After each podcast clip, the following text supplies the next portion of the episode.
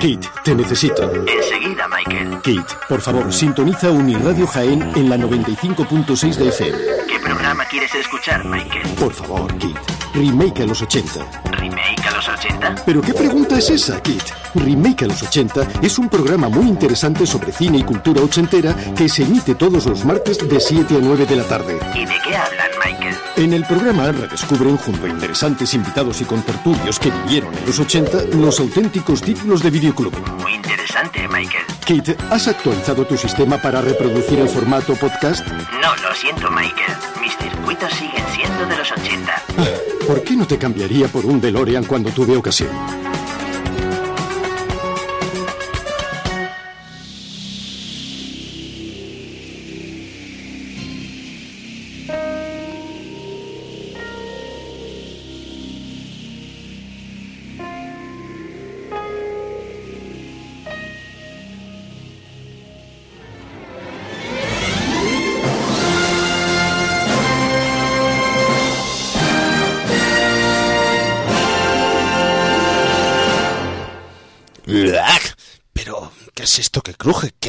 ¿Qué bichos más asquerosos andan sueltos por aquí en la radio? ¿Pero qué es esto?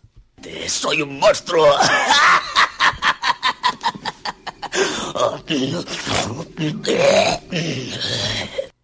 ¿Ah? ¿Pero qué es esto? ¿Un fantasma? Soy el fantasma de los fantasmas. ¿Quién eres? Te doy un segundo para que te expliques ahora mismo. Estoy un poco nervioso. No sé si me explico. Bueno, dime qué quieres. Creo que podría entenderme bien contigo. A lo mejor eh, podrías ayudarme a salir de aquí. Porque eh, te lo diré en confianza. Eh. Esto de la muerte es un coñazo. Verás, tengo un problema. Había quedado en reunirme con unos amigos de fuera para un asunto que tengo que resolver personalmente y se me había ocurrido. ¿Podrías ayudarme a salir de aquí? Ni los sueñes. Los muertos al hoyo y los vivos al bollo. ¿Por qué? Nada, nada, tus razones tendrás, ¿eh? Venga, venga, que estamos trabajando y vamos a comenzar el programa. Para, para hacer eso tienes que decir mi nombre tres veces. Está bien. Remake a los 80, remake a los 80, remake a los 80. ¿Dónde estáis? Eh, colegas. Venga, vamos, ¿dónde estáis? Lo único que quiero es colaborar. Llegaremos a un acuerdo. ¿Qué queréis que haga? ¿Dónde estáis? ¡Desgraciados! ¡Estáis tratando con un profesional! Venga, venga, lárgate ya fuera de aquí de la Oni Radio y que empiece Remake a los 80.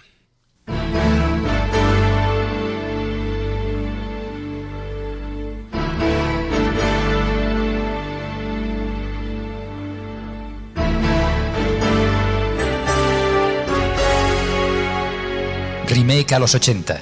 Nos adentramos en el videoclub. Emociones y recuerdos con los mejores estrenos de cine de aquel momento. Dirigido y presentado por Juan Pablo Videoclubsero. No olvidéis vuestro carnet de socio remaker.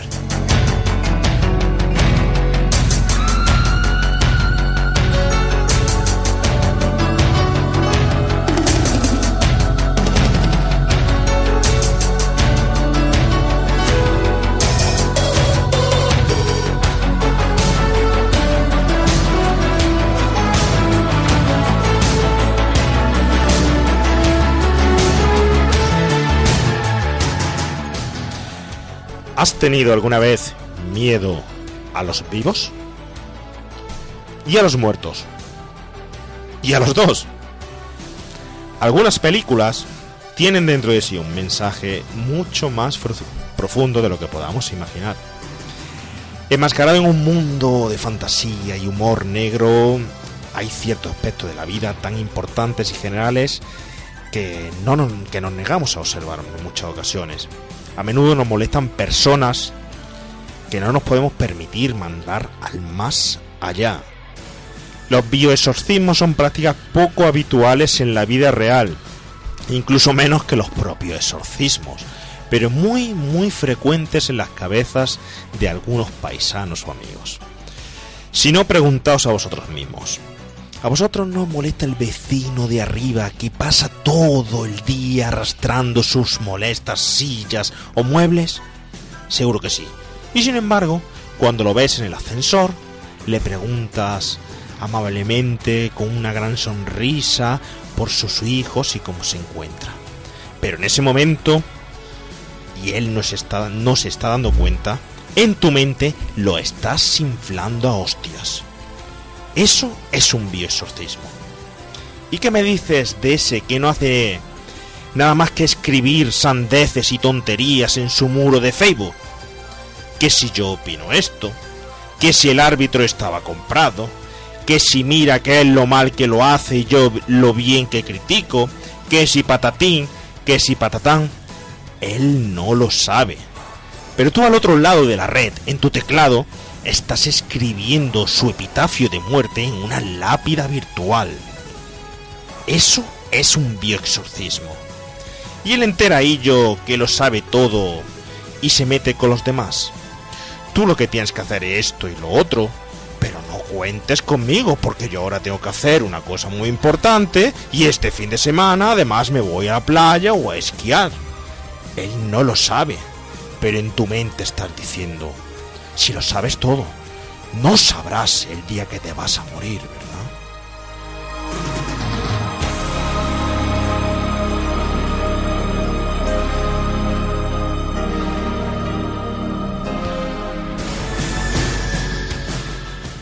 Lo dicho, biosorcismos, todo tipo de biosorcismos, aprendidos en un mundo fantástico de fantasía que nunca se llegan a materializar una escuela que no se aprende para olvidar. Una dimensión paralela donde los muertos, criaturas, zombies o cualquier otro ser no solo son menos no son solo menos molestos que los propios vivos, sino que también son nuestros aliados, nuestros amigos. Cuando el señor Tim Burton crea el personaje de Beetlejuice, quizá está creando el amigo imaginario que de niño le hubiera gustado tener. Aquel que le defendía cuando le decían que era raro, aquel que necesitaba cuando en Disney no aprobaban sus proyectos, aquel que era peor que sí mismo para poder hacer lo que personalmente él no se atrevía a hacer, pero que era suficientemente repugnante para ser odiado y molesto para los demás. Bajo mi propia opinión, hasta que el señor Barton creó a Beetlejuice, era, este era un, un personaje que faltaba para complementar una Santísima Trinidad. Siempre hemos tenido un angelito bueno a la izquierda, un demonio malo a la derecha y solo faltaba uno, el señor Beetlejuice.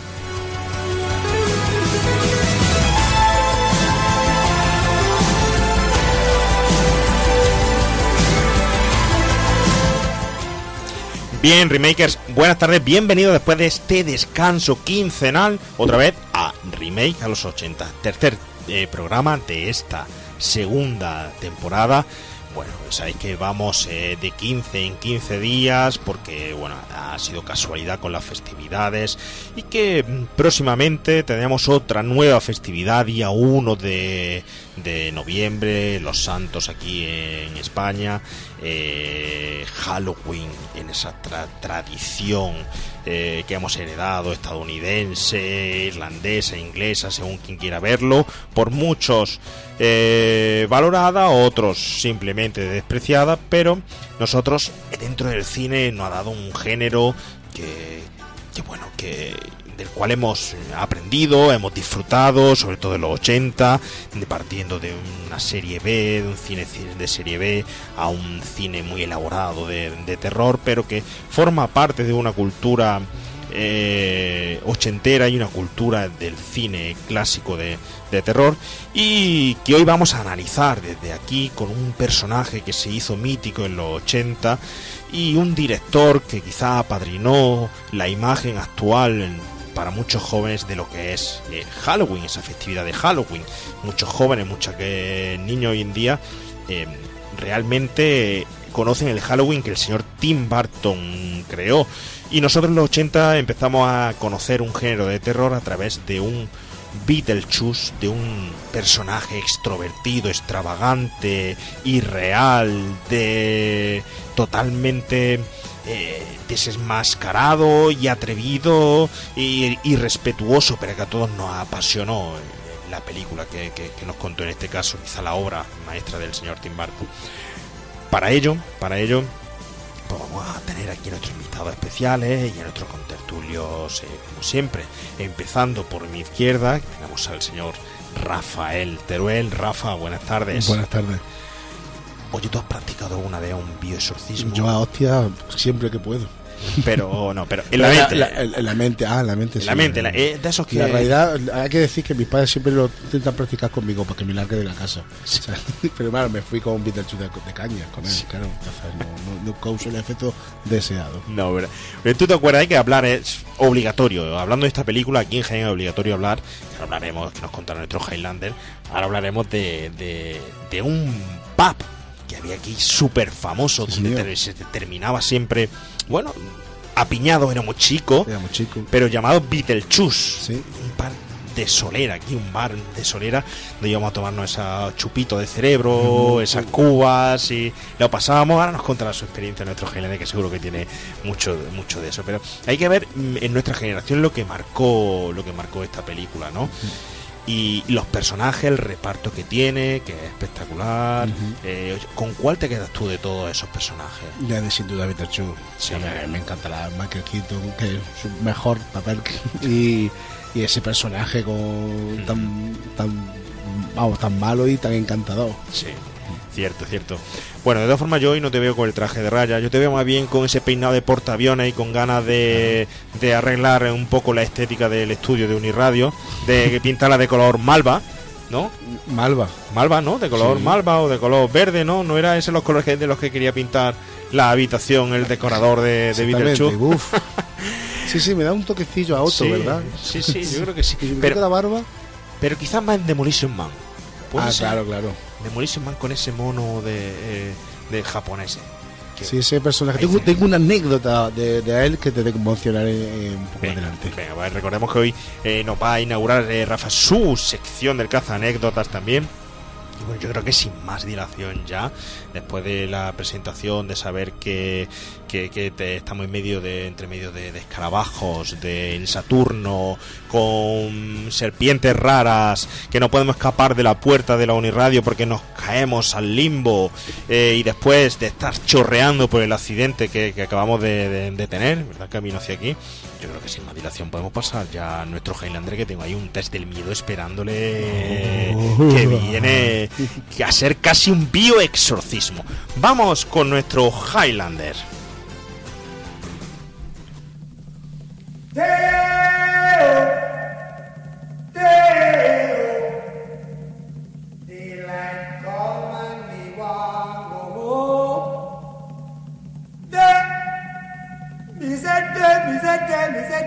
Day, me say day. Oh. Daylight come and me want go home. Work all night and a drink a rum. Daylight come and me want go home. Stack banana till the morning come.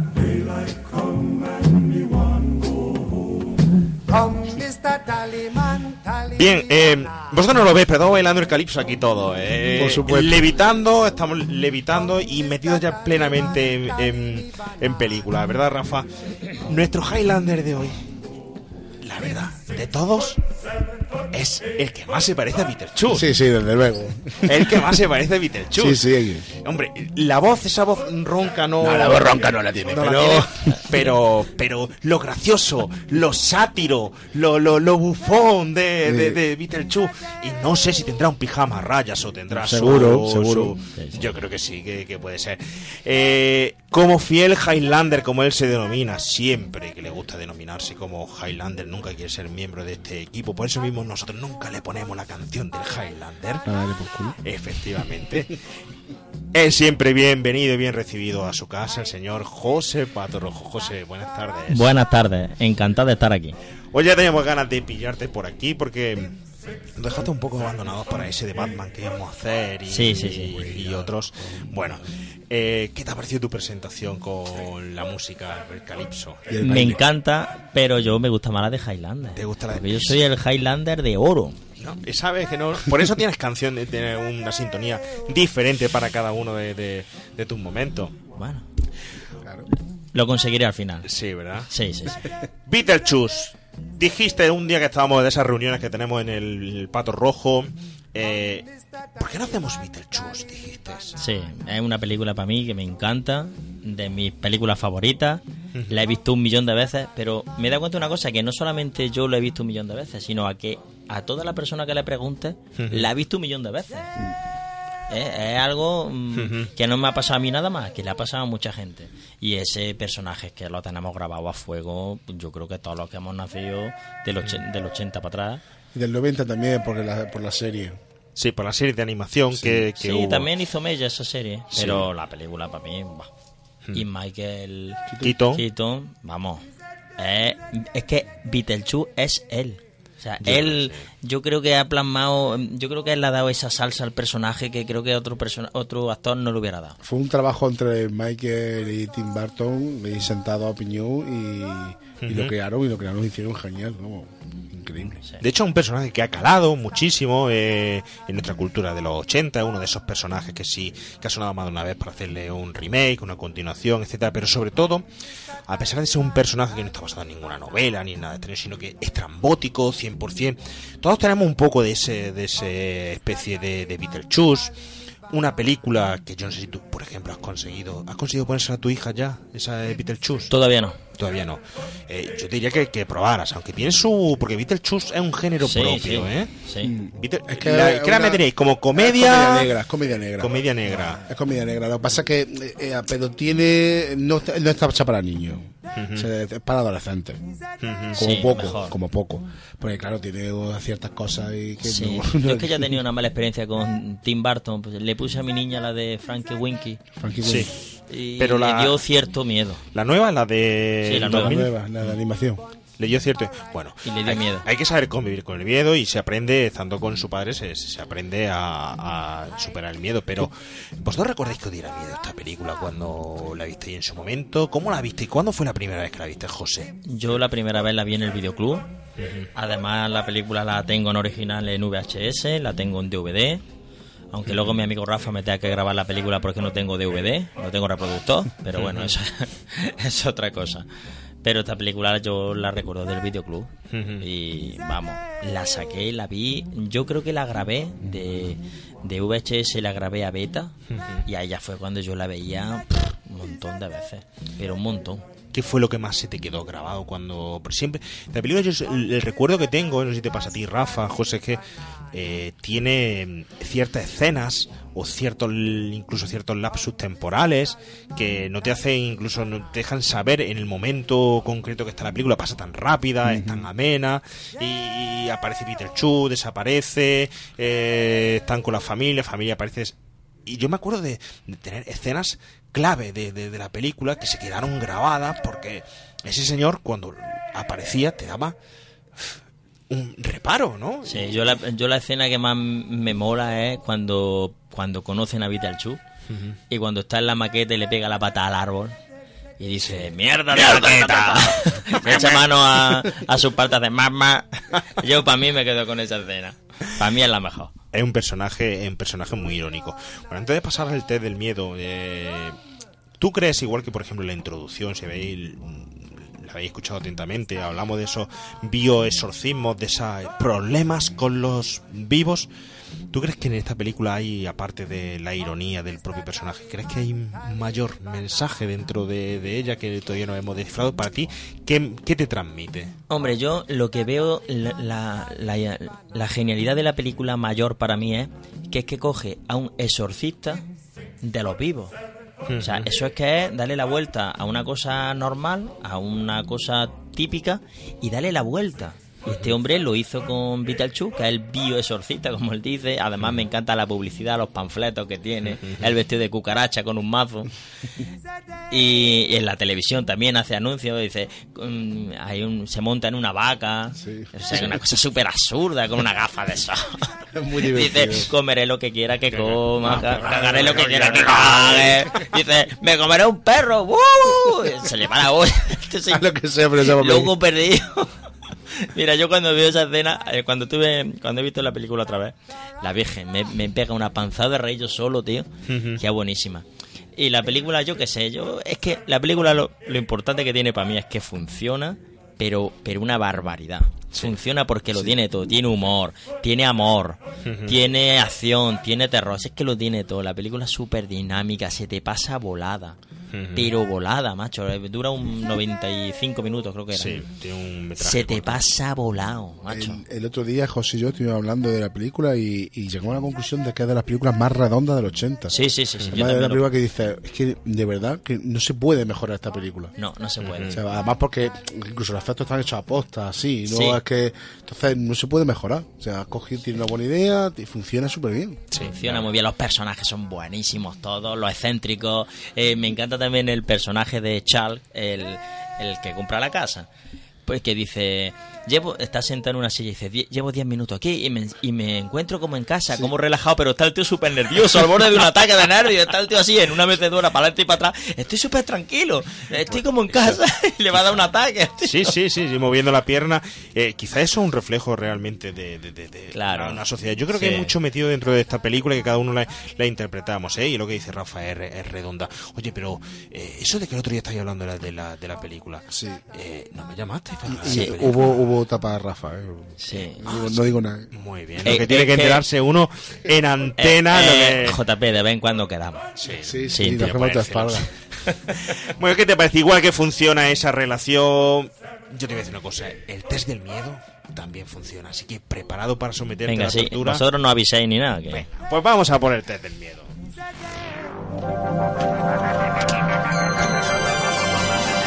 El test del miedo.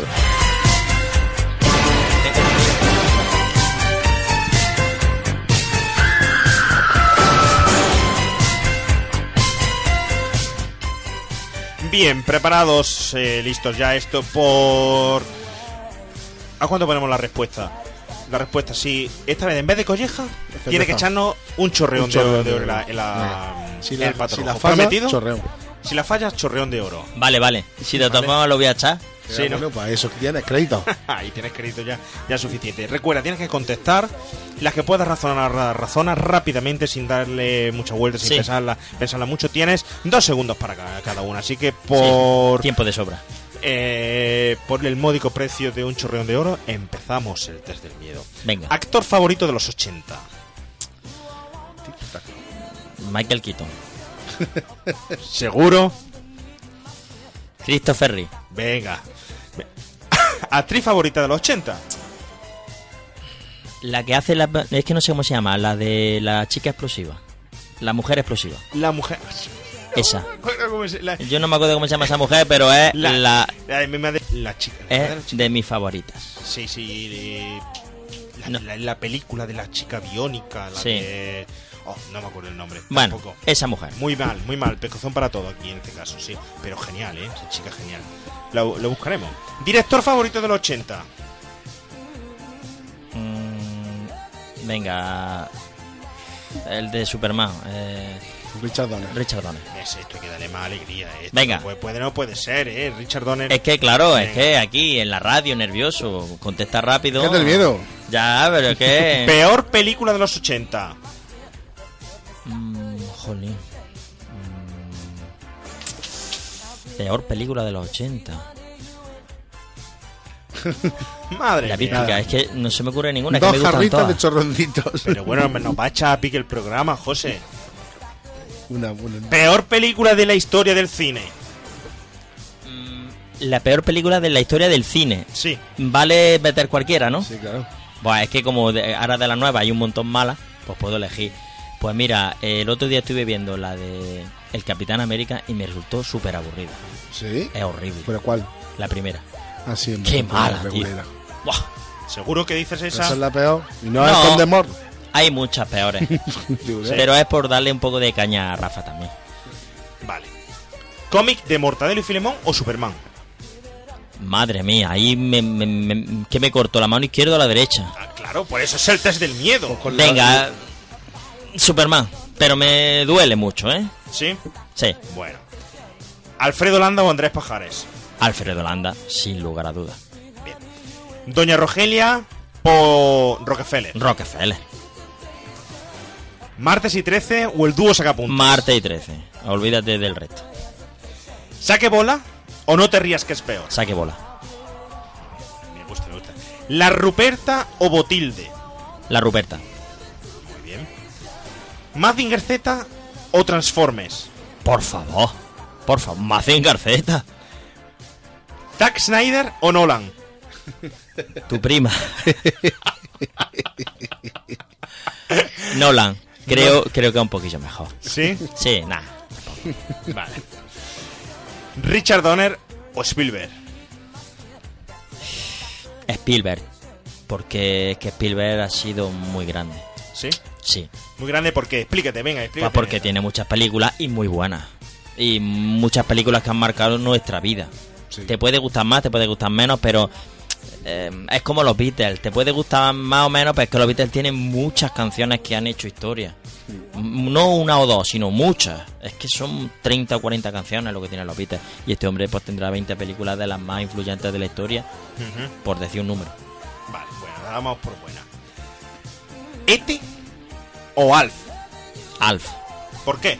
Pa, porque te parece una caca. No me gusta. Ay, hombre, Alf, Alf, Alf fue el suele venir por aquí. Alf me gusta más. Sí, de- Más, más gamberrete, me gusta Qué más. qué Sí, bueno. me gusta más. Qué,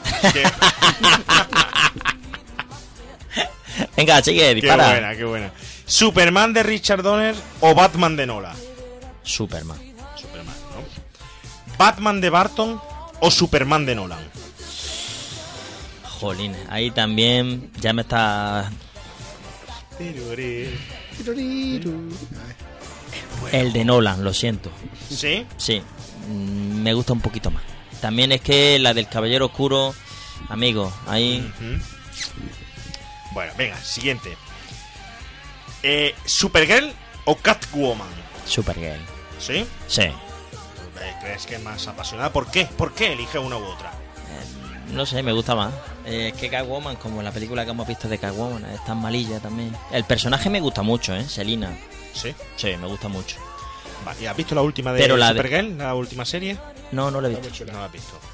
Creo que la ponían en Antena 3, ¿verdad? Y... También ya va por la segunda temporada. la segunda Es que son, en los cómics son dos personajes muy interesantes los dos. ¿eh? Me gusta mucho Catwoman también, es que me lo pone muy difícil.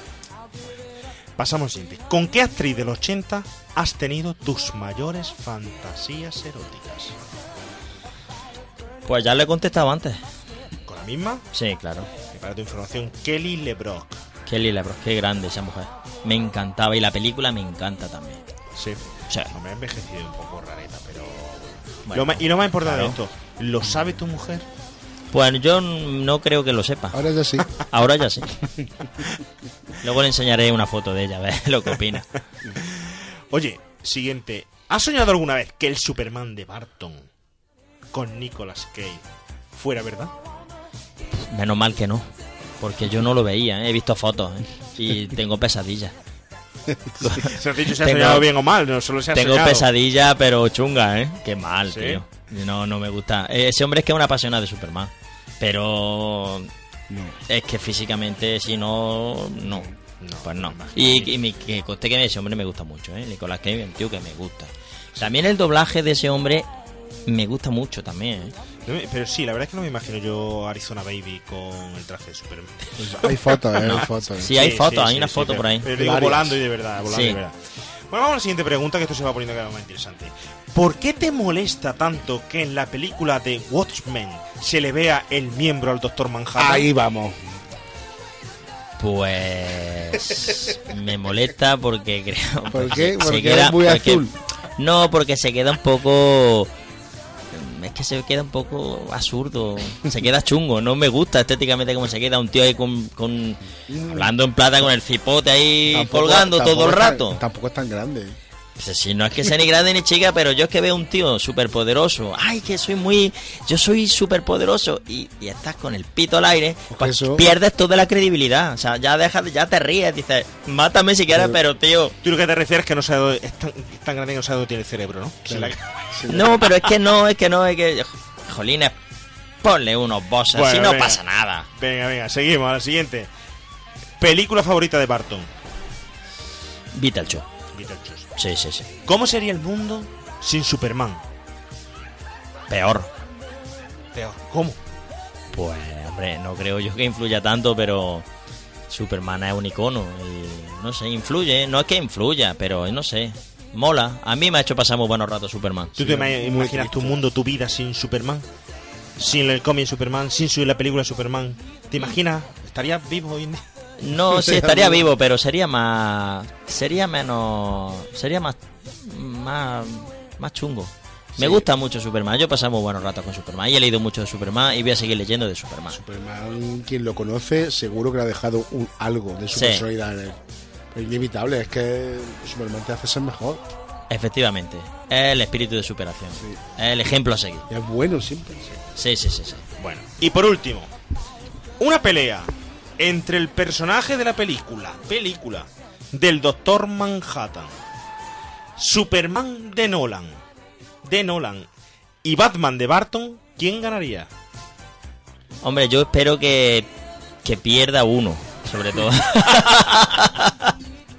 no sé, ganaría ganaría el Batman de Tim Burton. Seguro, claro. Porque los otros son dos payasos. que no hay por dónde. Aunque, Pero bueno, el Lo que no me- Manhattan va con pértiga, puede... eso sí, eso sí. Ahora, eso sí, en un campeonato, a ver quién. Quién hace pis más, más lejos, seguro que el doctor Manhattan gana, seguro. vamos. Bueno, pues después de pasarte el test del miedo, eh, ha probado. tu- Hay dos preguntas por ahí que le va a costar un chorreoncito Sí. largo en jarra. Luego, cuando termine el programa, te digo cuál es la, peli- la peor película de los 80. Oye, yo- y, te- y si te hago una pregunta, digo, entre Hombres de Acero y Batman versus Superman. Entre el hombre de acero y Batman Versus Superman. ¿Cuál te queda? el hombre de acero, la vística. Pues mira si será mala la de... No, pero es que sale Batman, tío. La de... Es peor la del hombre. Lo de- dejamos ahí. Vámonos a Beetlejuice. Venga. Vemos el trailer, venga, estamos esperando esa sinopsis. Vámonos.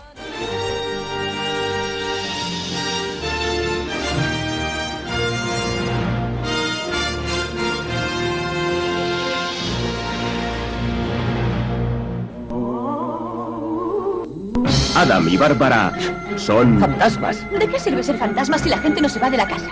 los vivos. Asustan a los fantasmas. Habrá que hacer algunos arreglos. Pero los fantasmas no consiguen asustar a los vivos. Están muertos, no hay que ponerse neuróticos. Así que deciden llamar a Beetlejuice, Beetlejuice, Beetlejuice, Beetlejuice. que no es un fantasma cualquiera. ¡No! Ese es un peligro. ¿Usted sabe asustar? ¿Qué os parece esto? La fiesta ha terminado. Vosotros queréis echarlos de la casa, yo quiero echarlos de la casa. Pero ahora viene lo mejor. Empieza el espectáculo.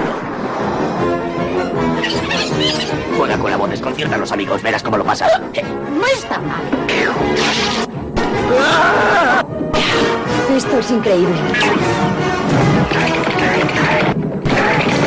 Un cigarrillo. Oh, no, gracias. Allá voy, guapísima. Garantizado para dar un poco de vida a la otra vida. Michael Keaton es Beetlejuice. Soy el fantasma que a todos pasma.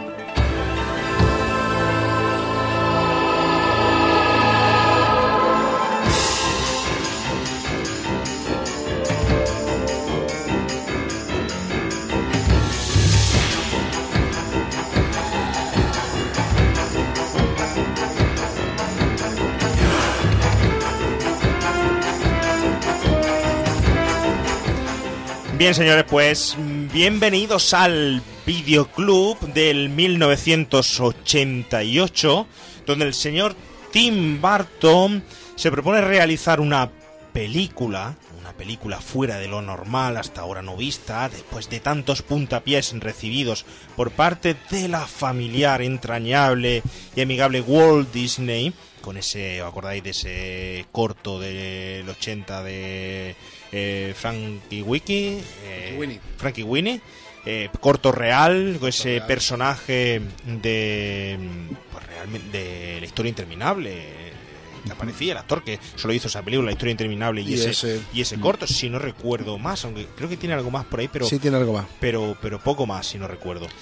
Eh, nos calzamos el traje de rayas, eh, dejamos eh, los exorcismos y, realizamos un bioexorcismo y nos adentramos en una vivienda un poco peculiar, con una familia un poco peculiar y gozamos de las peripecias de nuestro amigo Beetlejuice. ¿Y qué, qué os parece si, si, sin hacer spoilers, bueno, sin hacer spoilers dentro de lo que se, se pueda, si el señor José no hace una buena sinopsis de esta película, que siempre dice que no conseguimos hacer una buena sinopsis de, ninguna película, ¿qué tal si le damos el testigo a ver de qué nos habla, qué, qué, qué dice?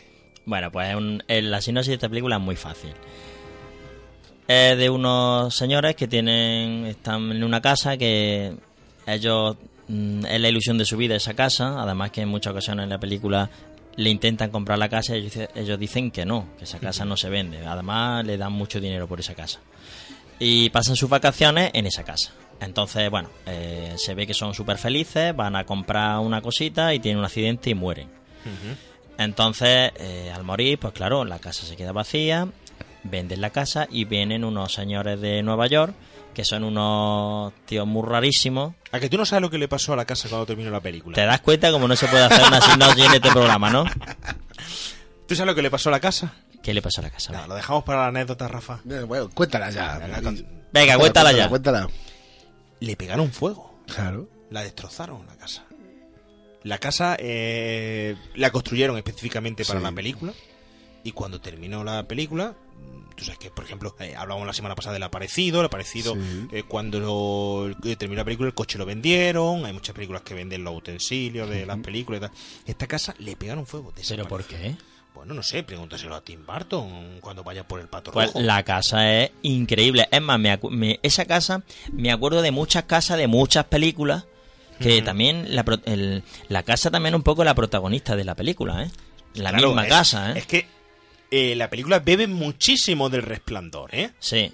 Es un metapersonaje donde la casa tiene vida y donde alberga a varias familias, varias vidas entre esas familias y con un objetivo común, pero a su vez eh, en dimensiones paralelas y, y bueno, que re- el protagonista es Beetlejuice, pero también esta es la casa. Sí, porque la casa acción- también es- La acción se sí. desarrolla, se desarrolla allí, entonces es- A mí me recuerda mucho también a otra película que tiene también una casa impact- que se le parece mucho, que es la de... Era de los 80, eh, Am- Amityville o algo de eso. Amityville. Amityville, sí. ¿Te acuerdas de Es esa película que también... hechos reales. Eh, esa película también a mí me recuerda a esa casa y a muchas películas. A la de Psicosis también me recuerda, me recuerda mu- a Claro, si es que era- esa- era- Sí, sí, me recuerda Yo creo que mucho. hicieron la casa, se hicieron la casa, ¿eh? Yo creo que le hicieron pensando en eso. Vamos a darle esta forma ¿eh? para hacerla como más aterradora. La verdad es que la casa es un poco aterradora, porque la vemos casi siempre de día, pero si esa casa la pones de noche eh, o con tormenta, la casa es aterradora. De ¿eh? hecho, el jardín era aterrador porque era Sí. esa Saturno, pero además la casa le daba nombre al, al título original que iba a tener la película.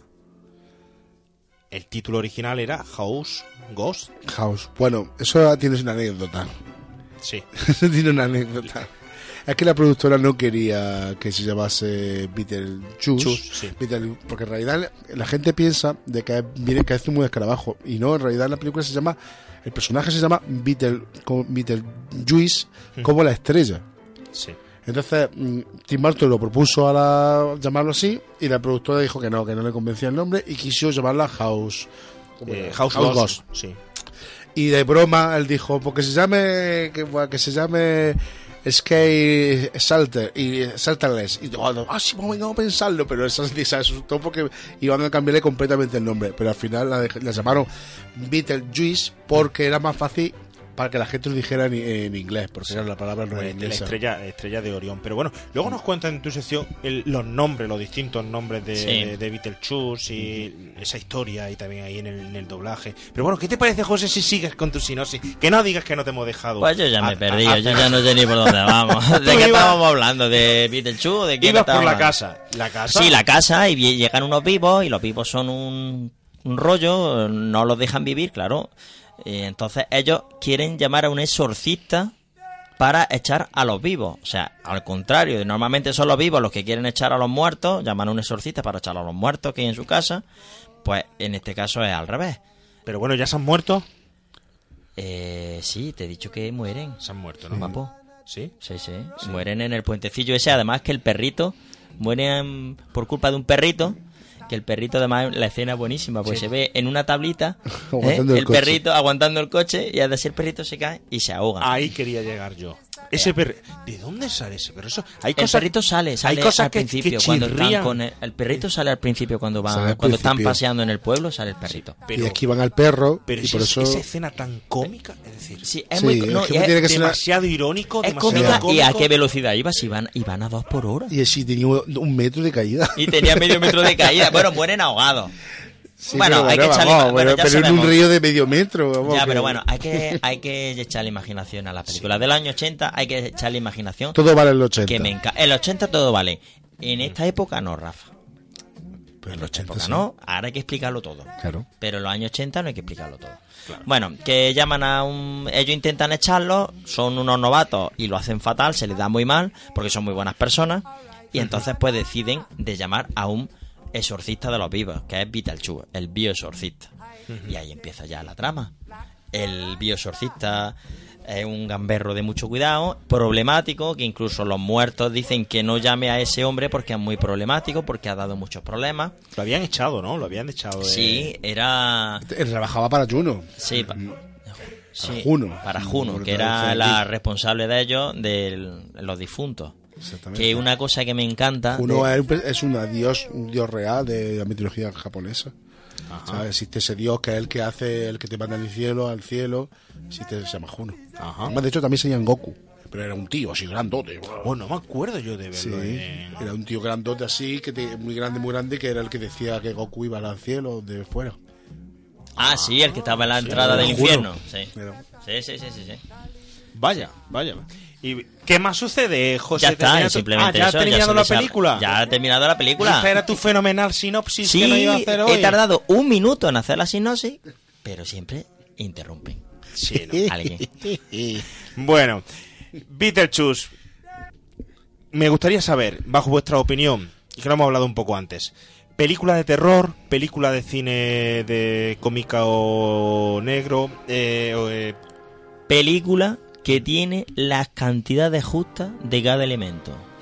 combinación, o sea, la mezcla es una auténtica obra de arte.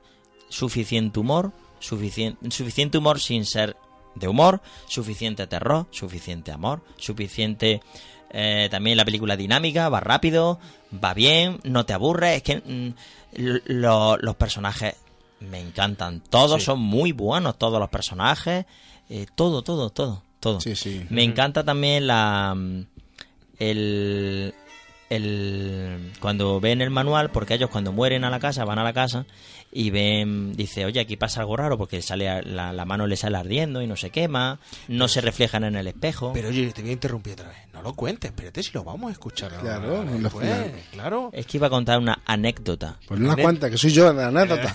Ah, bueno.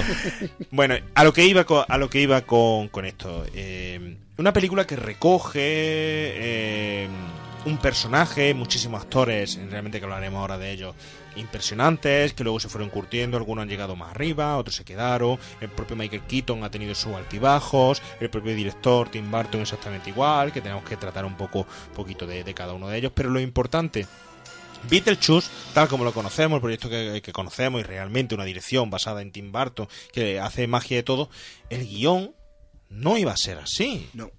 El guion de Beetlejuice no iba a ser No. eh, eso. Era- era- iba a ser una historia de terror. Efectivamente. Hombre, si te pones a pensar, es que esta película, eh, si le da el enfoque de terror, también hubiera funcionado. ¿eh? Pues no era así, ¿eh? Porque- formas, como era de terror, en realidad era un demonio, un demonio alado, que un medio reptil. Era un demonio, o sea, completamente, que cuando lo llaman los, los fantasmas para echar a los vivos, acaba matándolo a todos e intenta violar a, a, la- a- a Lidia. O sea, fíjate. Sí, sí, sí, O era, sea, era era- un guion de terror. Sí, un guion de terror, pero como es el este hombre Tim Burton dijo esto esto ya lo ha hecho alguien. No, No, no, no, no. no, no, no, Mira, eh, también era original, ¿eh? Lo que sí. pasa que pues, se inclinaron por, por hacer una comedia negra al final. Tienes que tener en cuenta. Aquí la culpa de todo. mm, Tim Burton realmente hace la dirección de, de la película, ¿no? Quizá el, el guion más perfecto que puede tener, bajo mi criterio, Tim Burton es Pesadilla antes de Navidad y que no llega a él, él ni siquiera a dirigirla, porque estaba haciendo Batman y se la hace una persona de, de plena confianza, pero el guion quizás sea de lo más perfecto que, que tenga. Pero hay que tener en cuenta que esto es culpa de eh, Michael McDowell. Fue el guionista de la película y como bien ha dicho Rafa, iba a ser un escarabajo realmente, es decir, como un bicho volador. bicho que se convertía en humano. Convertía- como una especie de metamorfosis de Kafka. Era, de- era un demonio, desde luego. Es un demonio. La familia realmente estaba Lidia, pero quien podía ver al muerto a Beetlejuice era un supuesto hermano pequeño que, que- que tenía.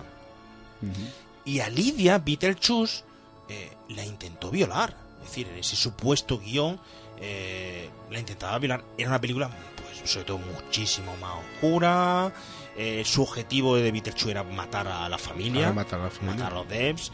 eh, y bueno, al final que quería matar a la familia y adoptaba forma de ardilla y quería matar y mataba a la familia cogiendo forma de ardilla pero bueno en este caso eh, quizá era un poco desmesurada eh, querían hacer una especie también de parodia del propio Tim Burton se le pasó por la cabeza hacer una parodia del propio exorcista Ujú. y no de- queremos pues eh, hacer notar que en estas fechas previas de Halloween hemos elegido tanto para hoy una película de temática de, de miedo, de terror, de Halloween, pero basada en los 80 y con una irrealidad y una antítesis que es Beetlejuice. Y por eso trataremos la semana que viene La otra. Exor- El Exorcista, es decir, eh, eh, la irreal, la fantástica y la otra que tiene muchísimos tintes, aunque sea exorcismo, de realidad y de tratamiento hacia los problemas familiares de una América y de una familia fa- eh, americana, ¿no? Pero entonces en este caso dice el señor, eh, claro, dice el señor Tim Burton, mira, oye, esto no, no, no, no, no me convence. A Michael McDowell lo había cono- conocido, eh, bueno, Stephen King lo, adoraba, este señor, había hablado súper bien de, de él, decía que era un gran guionista, un gran escritor. Michael McDowell, él mismo se decía que era un escritor comercial. ¿Por qué? Porque decía que bueno, que no le importaba, pero Incluso habías hecho un episodio para Frejisco, ¿verdad? Efectivamente, Sí. se conocieron ahí. Se conocieron ahí. En un episodio de esto, ¿acordáis? No sé si acordáis, eh, echaban cuando, en los 80 una serie Hitchcock de. Hitchcock presenta. Pues uno de esos epi- episodios fue entre Tim Burton y Michael McDowell. De ahí lo conocía y le pidió que hiciera el guion. Él se, se declaraba como una- un guionista totalmente comercial y no le importaba porque decía que muchos artistas, muchos escritores no conseguían que su obra saliera a la luz, pero que la suya, por ser comercial, sí salía. Era como un Dan Brown de Un esto de hoy día, como un- Sí. Más comercial que un Michael Keaton. Claro, Un claro. Dan Brown, eso no hay nada. Claro. Entonces, eh, ahí se arrepiente totalmente el señor eh, Tim Burton y le da para completar al, el guion al señor Warren, que es el que termina de, escribir este guion de, de... Hace, además, de hecho, para aquel que esté interesado, en Internet en la página de, de Scri- Steve o Script, la, una página de descarga de libros gratuita, eh, luego pondremos el enlace, se puede descargar el guion original rectificado, ponen rectificación 2 de por parte del señor Wilson y Warren Saren de que fueron los encargados de realizar, de encargar esa rectificación y te puedes bajar el guion original escrito en inglés y leerlo. ¿Vale? Es decir, que fue una remodelación total. La historia era totalmente distinta. De hecho, los finales iban a ser distintos y de hecho, luego sobre el propio guion, ¿verdad, Rafa? Se hizo una rectificación Sí, había muchas rectificaciones. posterior. De hecho, ahora habla- hablaremos de eso, una anécdota más, es cuando, que en realidad el final, cuando es que se puso en los cines no era ese. O sea, fíjate hasta qué punto, pero a la gente le gustaba tanto Peter Chu que en los preestrenos que hacía, que decidieron hacer dos finales. Y se quedaron con este que, que- que conocemos, pero hay otro final más también rodado. Sí, era, de hecho lo ponían en los, eh, como tráiler, lo ponían los, en los posibles finales porque Beetlejuice, bueno, ahora lo contará Rafael, no había realmente un final. Pero ¿qué te parece si pasamos a la escena y vamos analizándola Venga. una por una, los personajes y tal? Pues vámonos a esa escena lapidarias.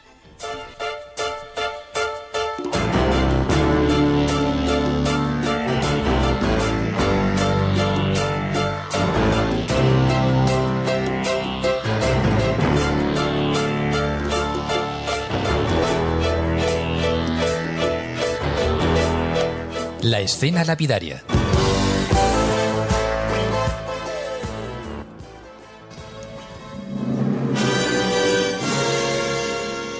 Yo voy a hacer café. Tú trae leña para la chimenea.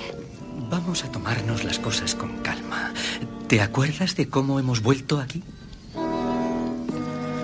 Voy a volver al puente y a seguir nuestras huellas.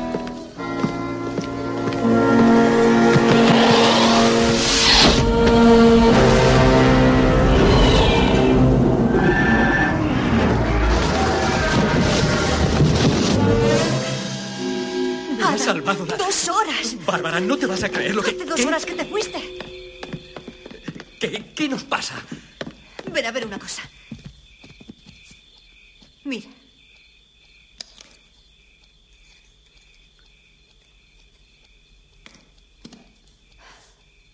He notado eso. Y eso.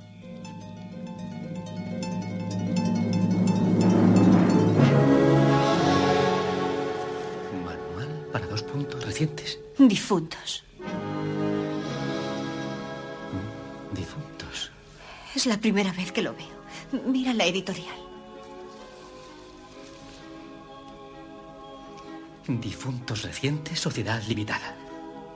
¿Sabes lo que te digo? Creo que no sobrevivimos al accidente.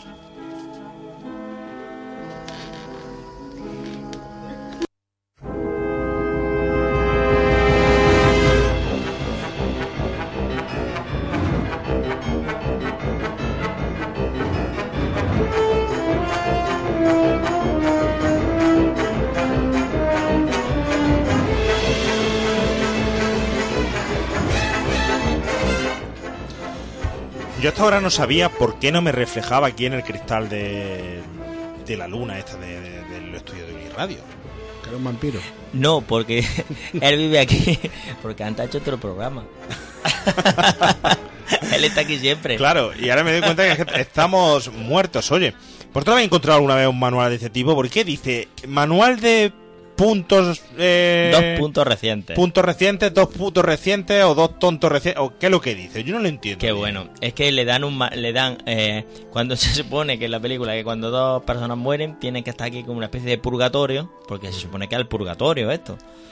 Con lo buenos que han sido ellos y se supone que son dos buenas personas y que tienen que pasar 125 años aquí en la Tierra. Y dice dice eh, le dan las instrucciones pero es que las instrucciones, por lo visto, son como una. Lo dicen en la película un montón de veces, como si fuese una cadena estéreo. O sea, no hay manera de saberlo. No, no se entiende. Ellos leen el manual. En la película se quejan un montón. Que leen el manual una vez y otra vez y otra vez. Y no se enteran de, de cómo funciona la cosa. Que eso también es el punto. mm, que por eso ellos están tan perdidos también. Porque ellos leen el libro. Además, que se ve que leen el libro.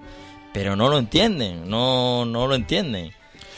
Vale, a mí me resulta una cosa muy, no sé, muy extraña. En principio ellos no les puede ver nadie. No les puede ver nadie. De hecho intentan asustar de una forma mm, realmente en la primera escena que tiene ella. Sí. eh, que se quita la cara y le saltan los ojos tipo zombie es buenísimo. Totalmente una de las escenas que quizás junto con la serpiente y otra quizás de las que más terror da, eh, que ella se quite el rostro de, de- de esa forma. Pero luego se supone que en el futuro, en futuras eh, eh, situaciones, sí los pueden ver. O No, no, eso no lo ven nunca. no, Nunca hasta, lo- hasta el final. Cuando ya Cuando se, se unen los dos, un mundo, claro, cuando se reencarnan.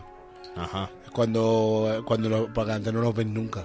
Sí, pero entonces que, eh, es que lo que dice él no tiene. Porque le falta el manual, no, tiene- no saben cómo aparecerse.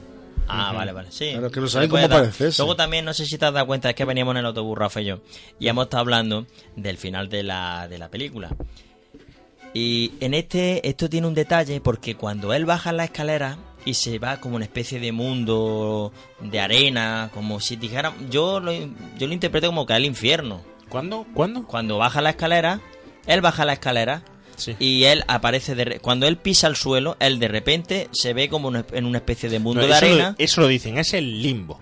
Es el limbo. y Ellos están a salvo en esa casa. Sí. Entonces, eh, cuando ella lo coge y lo, y lo echa para atrás, le dice dos horas. Claro. Dice, has pasado fuera de horas. Y se supone que ha sido un instante. Por eso, al final de la película, mm, cuando el final, que es un poco así, en fin, el final es así un poquito que no tiene mucho sentido. Puedes darle un poco de sentido estudiando mucho la película, que ella tiene mucho tiempo Así, porque claro. lo manda el Beetlejuice, la manda ella al final de la película, lo manda así con un chasquido, lo manda Limbo. al limbo. Y ella se supone que tiene 10 o 12 minutos que pasan, claro, para ella son años.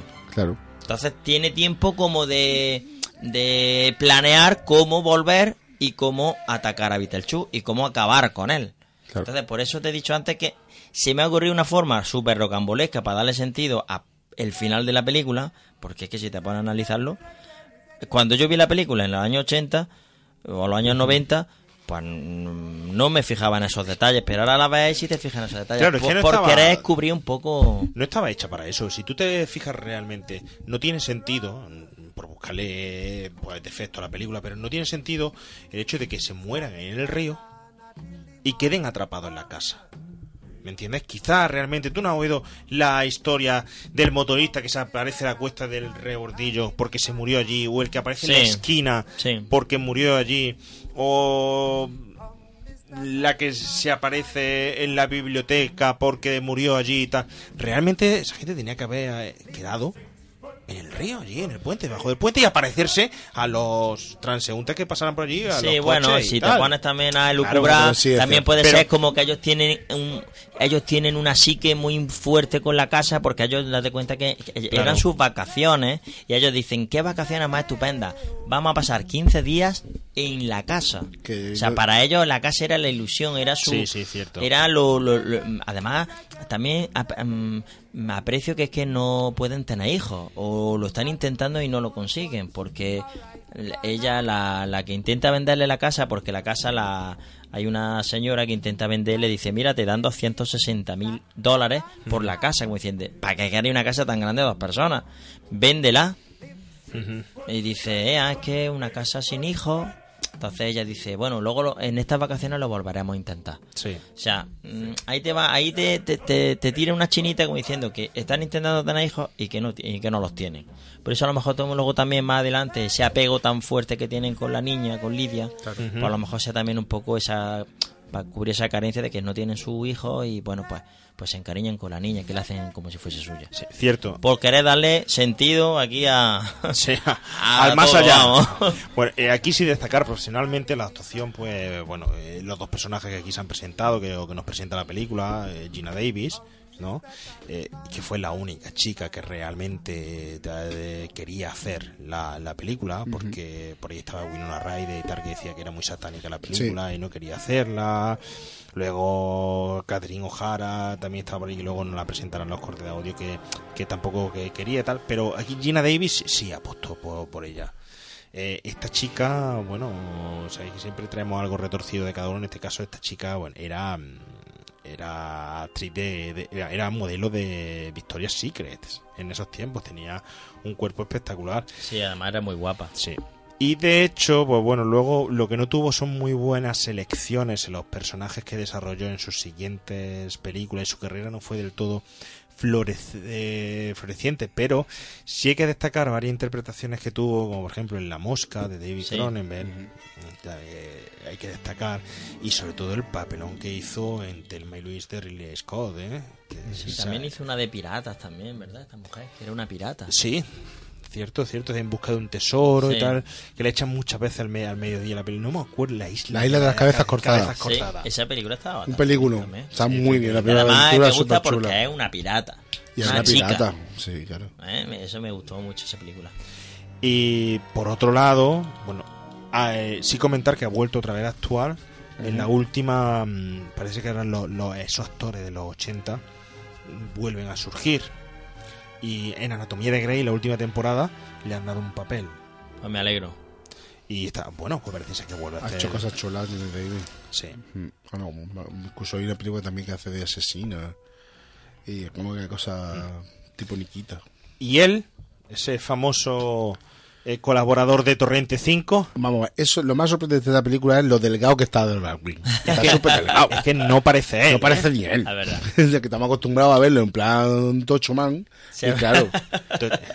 Plan varonil grande de varón Y danés. y lo vemos aquí tan delgadito con esa gafiki. Sí, ya verás. hay, claro. hay unos casos muy parecidos. Es, es él y a, a otra persona le pasó igual, a John Travolta.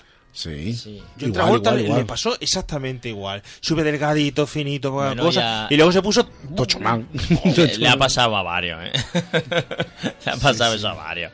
Que se ponen gordísimos. Sí, lo que era un sex símbolo en aquella época. Es que yo creo que fue su primera película, de sus primeras películas Mm. que, que, que hizo, ¿no? Y bueno, ha sido, la verdad es que ha sido un gran actor y tiene infinidad de nombrar todas las películas de las A mí me gusta más cómo actúa en esta película él que ella. ¿Sí? Yo creo que él le da, no sé. A mí- yo veo un buen tan de los dos. Hacen un personaje, son, la verdad que un personaje parecido. Sí.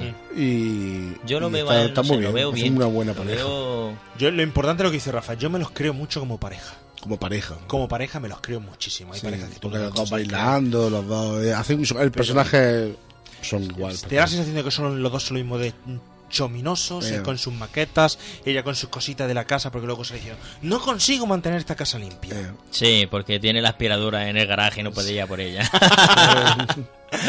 Bueno, vámonos con otra escena. ¡Socorro! ¡Es Soto! Otto, ¿por qué no entras por la puerta principal? Da mala suerte. Ha salido de la ciudad por mí. ¡Qué feliz soy! Lo comprendo. Delia, ¿Sí? dejemos las cosas claras. Tienes razón. Hemos venido a disfrutar del campo, no a estropearlo. Tienes razón. Charles, menos mal que los yuppies te compran apartamentos porque la reforma que esto necesita te va a salir carísimo. Yo he venido aquí a descansar y a coleccionar cupones, y lo voy a hacer, maldita sea. Pues recórtalo sin hacer ruido y déjanos trabajar, ¿eh? ¿El resto de la casa está igual de mal? Es un castigo por nuestros pecados. ¿Qué vamos a hacer? No estamos completamente indefensos. He estado leyendo el manual. ¿Sabes lo que son las personas en nuestra situación? Fantasmas. Delia, manos a la obra. Esto tiene un potencial de diversión negativo. De verdad, el fluido orgánico es inexistente. Sí, ya lo he notado. Es como un gigantesco hormiguero. ¿Qué? Me ha parecido ver algo.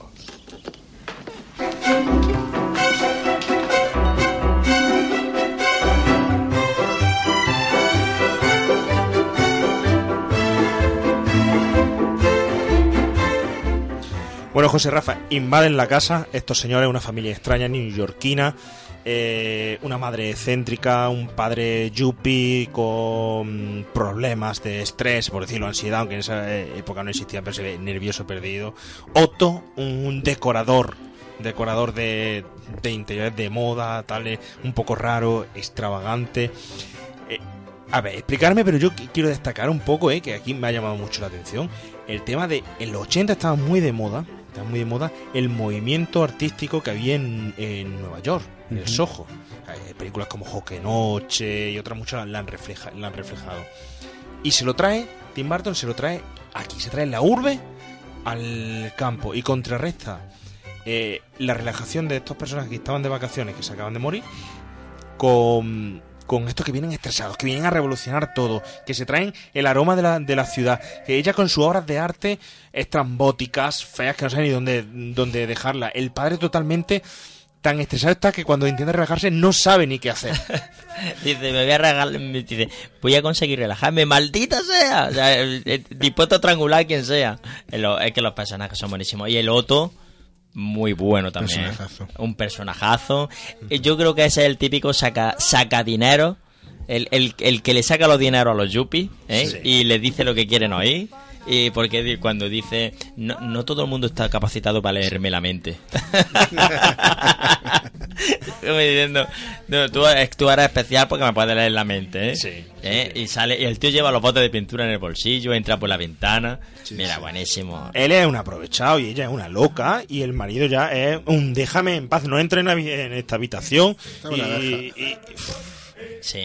Y el, el este, el- la, la niña también, cuando entra, cuando entra en la casa, dice, ve una telaraña con una araña súper gorda dice, me gusta.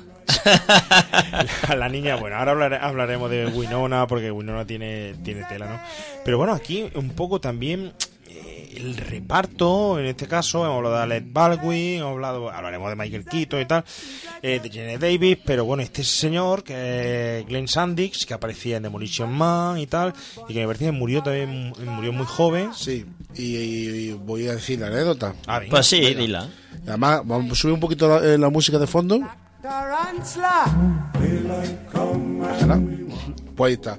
Pues cuando murió en el 2010, eh, Glenn Sandy, pues pusieron esta música en su entierro. Ole. Sí, decidieron ponerla por, por esta escena tan importante.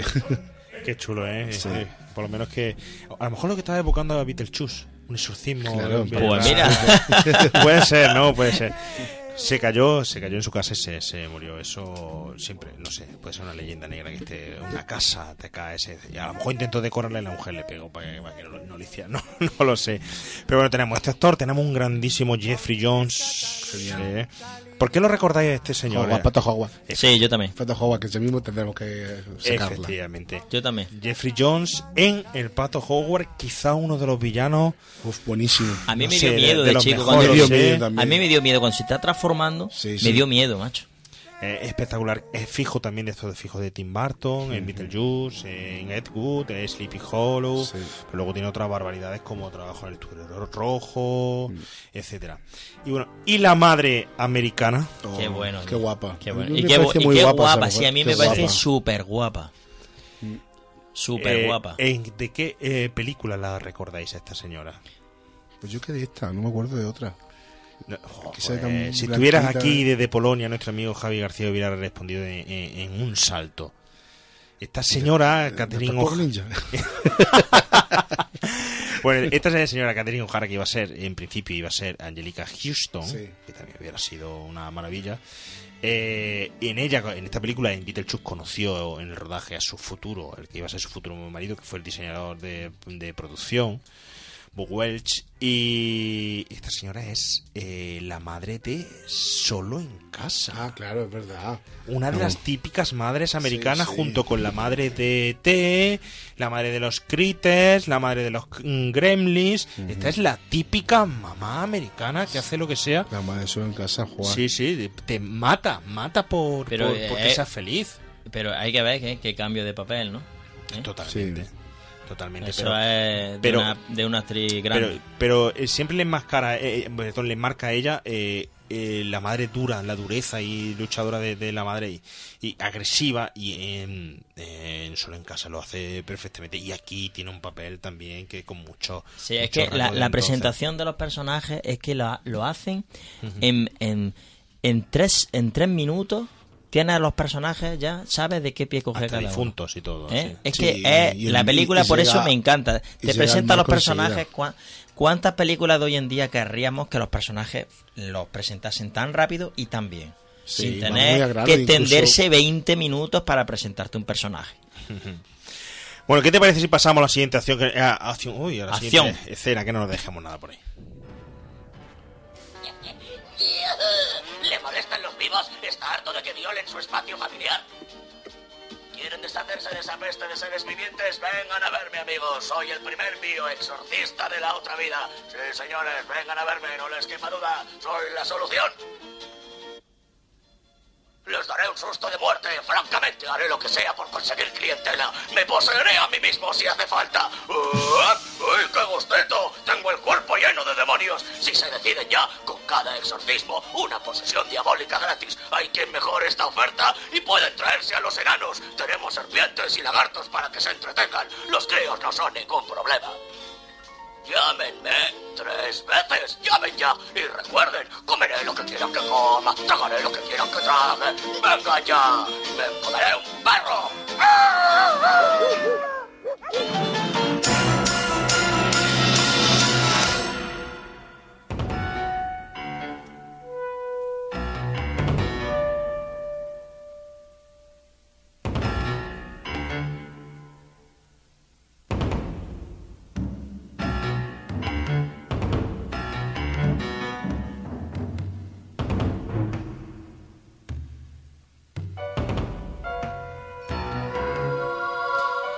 Bueno, eh, me parece una estrategia comercial fabulosa la que utiliza este señor, eh, Michael Keaton, en su personaje de Beetlejuice, eh, para vender sus productos. Te imagino, señora, que te entre un caballero.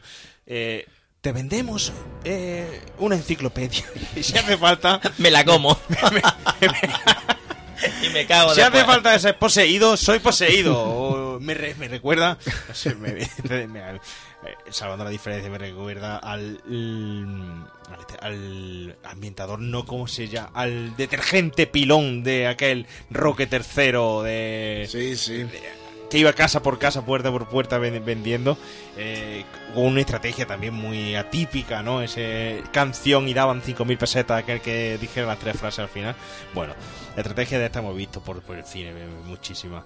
Pero nos presenta Beetlejuice aquí, tres veces lo que... Beetlejuice, ¿por qué? Eso siempre me lo he Eh, preguntado yo yo. también, es verdad. Es verdad. ¿Por qué tres veces Beetlejuice? Bueno, es una, man- es una manera también de cómo lo invoca, sin hacer Claro. una ouija. Otra genialidad de la película. Claro. ¿Cómo llamamos, to- cómo invocamos a este tío sin tener que poner una ouija, sin tener que hacer una sesión? Claro. Como Dorothy. Sí. También. O como los Dorothy, das tres veces con... eh, También. Tra- a casa, a casa, a casa. También. Y aquí también lo dicen que al final. Sí. Hay, hay un momento que Sí, lo dicen eh, a casa, casa, a dice, casa. sí, sí. casa, casa, y vuelven, Y vuelven de- Sí, pero lo dejan libre. De la maqueta. Pero lo dejan libre porque para... No, no lo dejan libre. Sí, para... para ¿No? Pa- para... Pues entonces un fallo. Porque para, para que Beetlejuice vuelva a... Eh, es Lidia la que lo, lo, lo libera.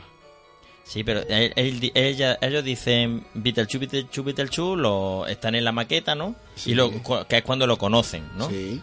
Pero luego no se oye decir otra vez las tres, el Dicen nombre tres casa, casa, casa y Sí, se vuelve.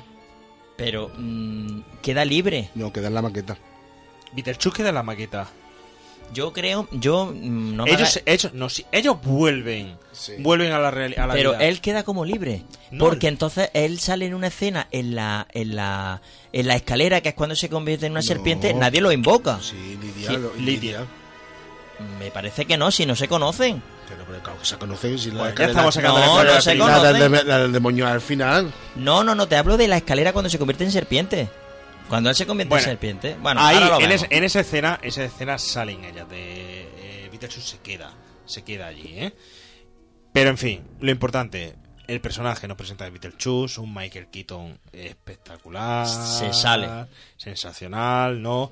Un personaje que elige Tim Burton, que en principio no quiere para realizar esta película, cuando se lo presentan, pero luego dice que cuando lo conoce es tan sumamente loco, alocado, irreal, espectacular, que dice que, que- que lo bordó, que lo bordó, que lo bordaba, que realmente el personaje iba, iba con él. Y a mí incluso me cabe la duda de no saber si realmente Michael Keaton es así. Eh, es que yo creo que es que es así de cachondo el tío y lo hace. Es que cuando te sale tan bien. Hombre, otro personaje que tiene Michael Keaton que lo hace muy parecido a Peter Chu, vamos, y recuerda, es el que tiene eh, mucho ruido y pocas nueces, Que también está loco perdido, y vamos, y va haciendo, montándose el caballo en el aire, así dándose palmeradas en el culo. Sí, sí, cierto.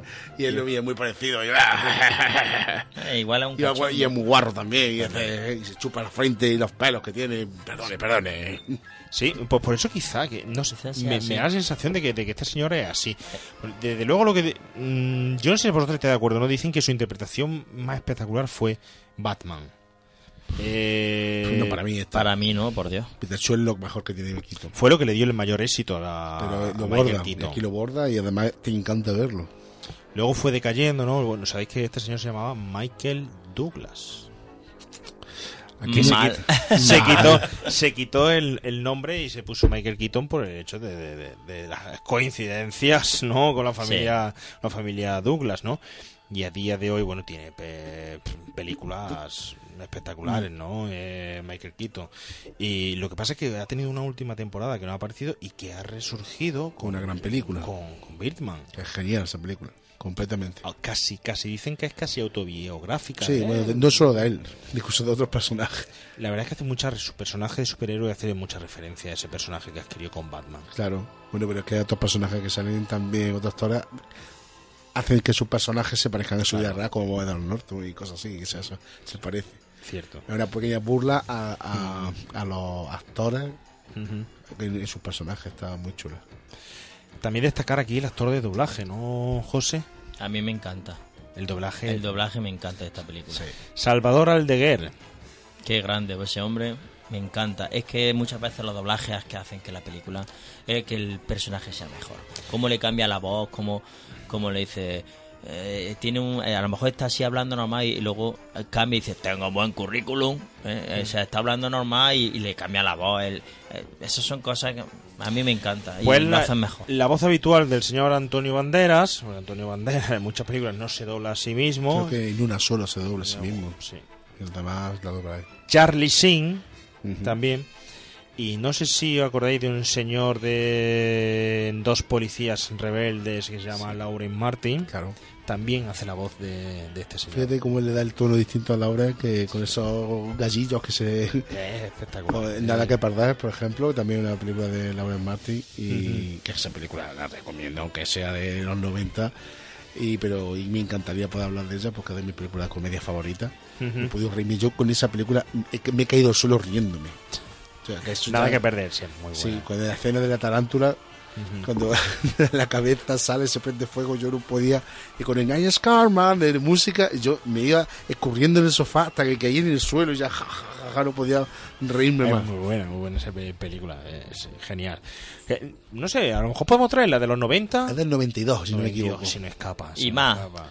Del 92, Y 94, no, no, a mí me mucho suena, más. de, me suena de haberla tenido en el videoclub, ¿eh? Si me Sí, suena de haberla tenido sí. en el videoclub, no, pero de haberla tenido yo. Yo, y si la he tenido yo, tiene que ser del 97 en adelante, ¿eh? Ah, Verás. no, porque pues, se ha pues yo tirado te digo mucho que es del, tiempo. pues yo te digo que es del 95 Bueno. ¿Sí? ¿Qué os parece si nos escuchamos otra escena? venga Yo lo veo todo muy tranquilo. Dad gracias a Dios de no haber muerto en Italia. Los diz, ¿os habéis estudiado ya el manual? Lo hemos intentado. El intercapítulo sobre la técnica fantasmal lo explica todo. Haced vosotros que se vayan. Es vuestra casa. Las casas encantadas no abundan mucho. No conseguimos echarles. Ya lo sé. Casi os arrancáis la piel. Evidentemente es inútil ir por ahí sin cabeza cuando los vivos ni se enteran. Nos aconseja algo más sencillo. Sin pretensiones, haced lo que sabéis, actuad con talento. Teníais que haber estudiado las lecciones desde el primer día. Uf, tengo que irme. ¿Y el tipo ese del escarabajo? Ese Beatle... No pronunciéis ese nombre. Es muy peligroso. Pero... A lo mejor He dicho que no. No trabaja bien con otros. ¿No trabaja bien? No quería hablar de ese tema, pero con tal de que no volváis a meter la pata y cometáis otra equivocación, os lo diré. Era mi ayudante, pero siempre estaba armando bronca. Se estableció por libre como bioexorcista independiente. Su especialidad era deshacerse de los vivos y se metió en mil líos. Ahora, por lo visto, anda rondando vuestro cementerio. Solo se le puede hacer volver pronunciando su nombre tres veces. Pero en serio os aconsejo que echéis a los Diz por vuestros medios. ¿Cómo nos ponemos en contacto con usted en caso de emergencia?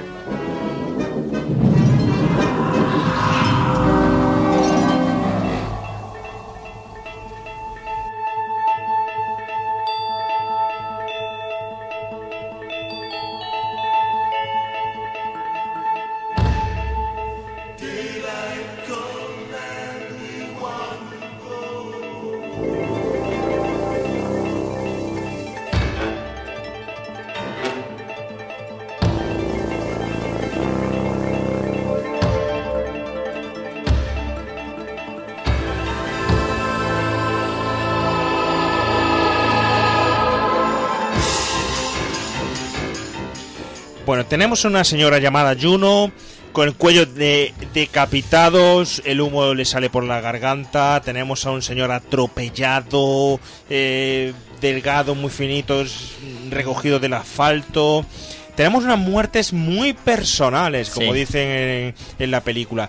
Tenemos una mm, chica que fue Miss Argentina y se suicidó.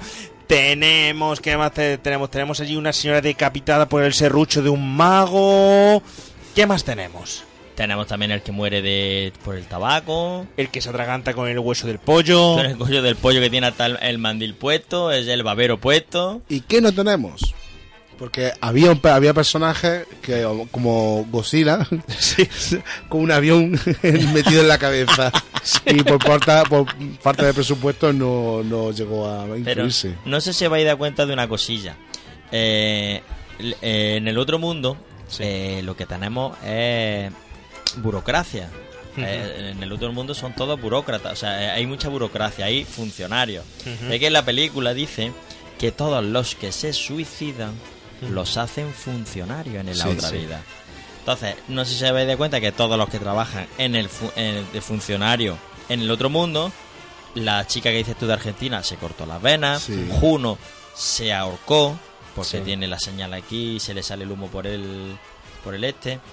Eh, aquí tenemos más señor que muere atropellado, que se supone que se tiró, se suicidó Claro. tirándose. O sea, son todos gente que se ha suicidado. Porque es que cuando están hablando, Otto, que creo que es la hermana, una, una, una japonesa, dice, es que se ha intentado suicidar. Eh, Que por cierto hablan mucho del suicidio en esta película con mucha banalidad. Hablan así del suicidio como, bueno, no pasa nada. Pero Que bueno, es un es, que, es que to- es que trata, trata todo de una forma muy, muy, Ya, muy ya, banal. Es que es... Tú, tú imagínate hoy en día hablar de eso. Uf, madre mía. Y, y se ve y dice, es que ha intentado suicidarse. Dice, Sí. ten cuidado con lo que dicen, con lo que dicen, que a los suicidas lo hacen funcionar. O sea, que hace referencia a la película de Es eso. una buena oposición esa, ¿eh? Vaya. Yo creo que... No, pero se supone que están atormentados. Claro. Porque la burocracia es eterna. Porque si no es que la es la española. ver- si es Tú que es la date verdad cuenta- misma, están, están atormentados, están, son Porque- sufridores. Porque Tim Burton no es español, si no, no lo pondría de, lo pondría de Claro, tele. él Porque te voy a decir una cosa, de- porque en Estados de- Unidos quizás lo que peor está visto es el- funcionario. funcionario y el emprendedor, el empresario. Y el hombre de negocios es realmente y desde el pequeño que tiene una tiendecita hasta el mayor broker de, de- de la bolsa es el que está bien valorado. Y el funcionario el que hace las tareas administrativas para el pueblo y el que realmente está peor valorado. Por eso eso eh, eh, la universidad de Estados Unidos lo dice así los proyectos finales de carrera son eh, juntarse entre amigos y hacer una empresa. Aquí termina de estudiar lo que quiere ser funcionario y estudiar para ser funcionario.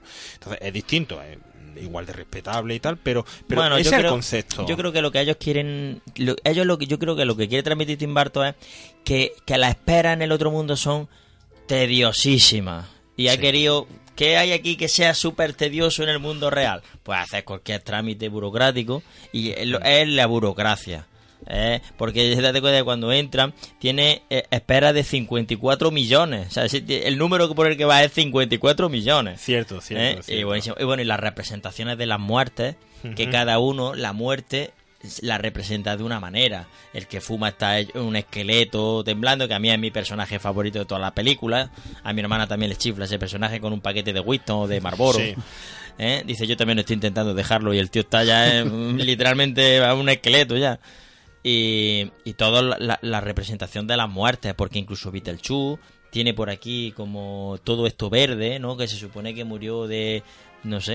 de- él lo dice sí él hay una escena que dice si llego a saber que, que esto iba a ser así No, eso lo dice la de la, la chica argentina, la, la misa No, no, y. Beetlejuice también lo dice, ¿eh? ¿Sí? No me acuerdo exactamente la frase como la dice, pero lo dice. Dice, si llego a saber que esto así, no, hubiera, no lo hubiera hecho.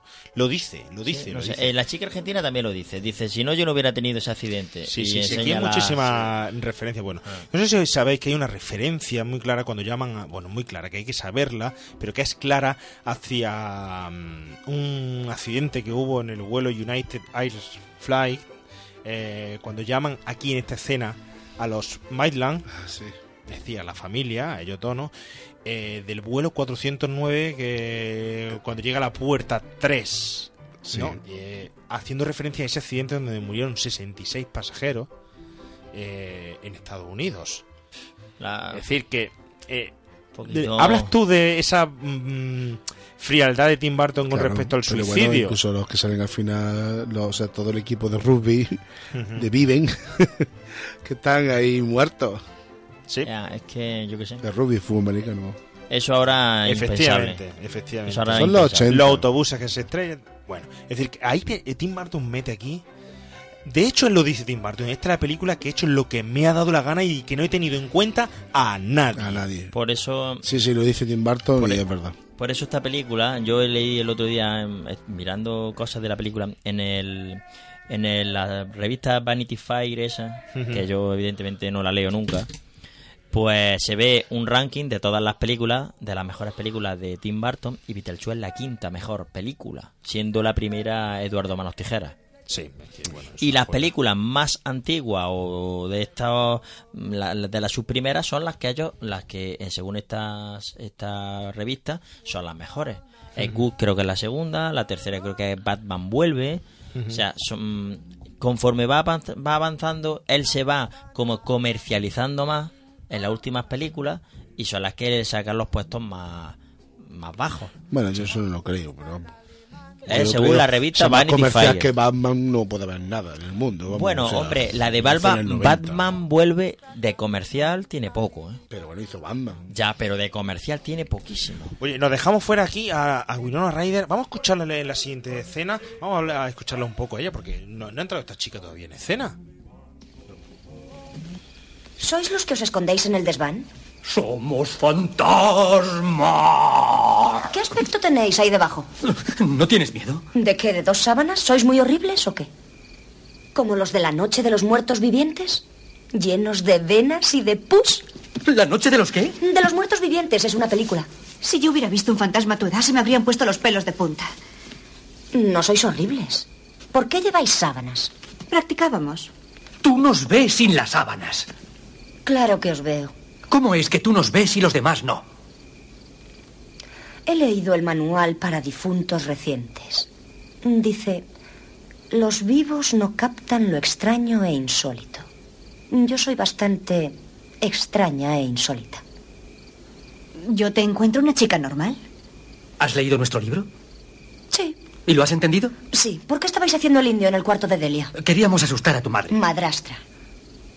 Ahora no hay quien la asuste. Se ha dormido en brazos del príncipe Valium. ¿Esto lo habéis hecho vosotros? ¿Todas estas casitas y la iglesia y lo demás? Y esta era vuestra casa. ¿Por qué queréis asustar a todo el mundo? Queríamos meteros miedo y que os fuerais de aquí.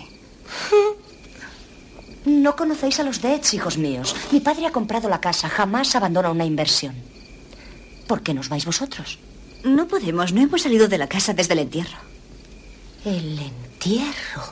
¡Jo! Es verdad que estáis muertos.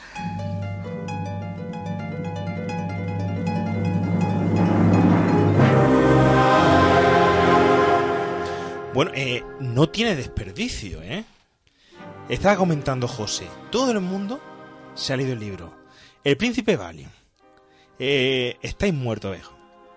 No tiene desperdicio y hace un montón de referencias. Ha, ha hecho una referencia a la Noche de los Muertos Vivientes, ¿no? De y hace referencia a otras películas, El Exorcista también, hace un montón de referencias a otras A la películas. noche de los también. muertos vivientes, ¿dónde hace la referencia?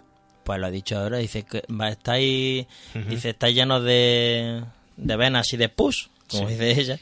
Y ahí dice, como la noche de los muertos vivientes, ellos no han visto la película ni nada de eso. También es que ellos son muy de pueblo y quizás no entienden el manual por eso. Porque es que Otto lo lee y lo entiende. Ella lo lee y lo entiende. Incluso luego, al final de la película, bueno, creo que lo editan y, y lo sacan y es un éxito de venta. El, el príncipe, hablábamos de la referencia al Valium, a esos medicamentos, a esa mm, Sí. madre en estado de nervioso, de nervios, y ese príncipe Valium, ¿que dónde salía, José? Pues la película del Príncipe Valium de, de la loca historia de la Guerra de la Galaxia. Esa Mel Brooks. de, De Mel, Mel Brooks. Qué tío más grande Mel Brooks. Totalmente de, de- de referencia. No, no tiene desperdicio la película, ¿no? Lástima que no podamos seguir escuchando más cortes porque me interesa muchísimo una cosa. Que terminemos de hablar de cuatro cosas que no hemos dejado sueltas que entran en un gran cómputo de anécdotas que tiene esta película y que nos va a traer el señor Rafa Teruel en su pequeña sección de El caza anécdotas.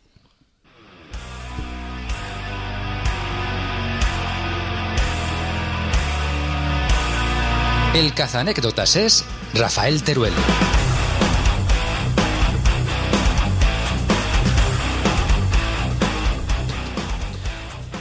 Rafael Teruel, que me vengo arriba, señores.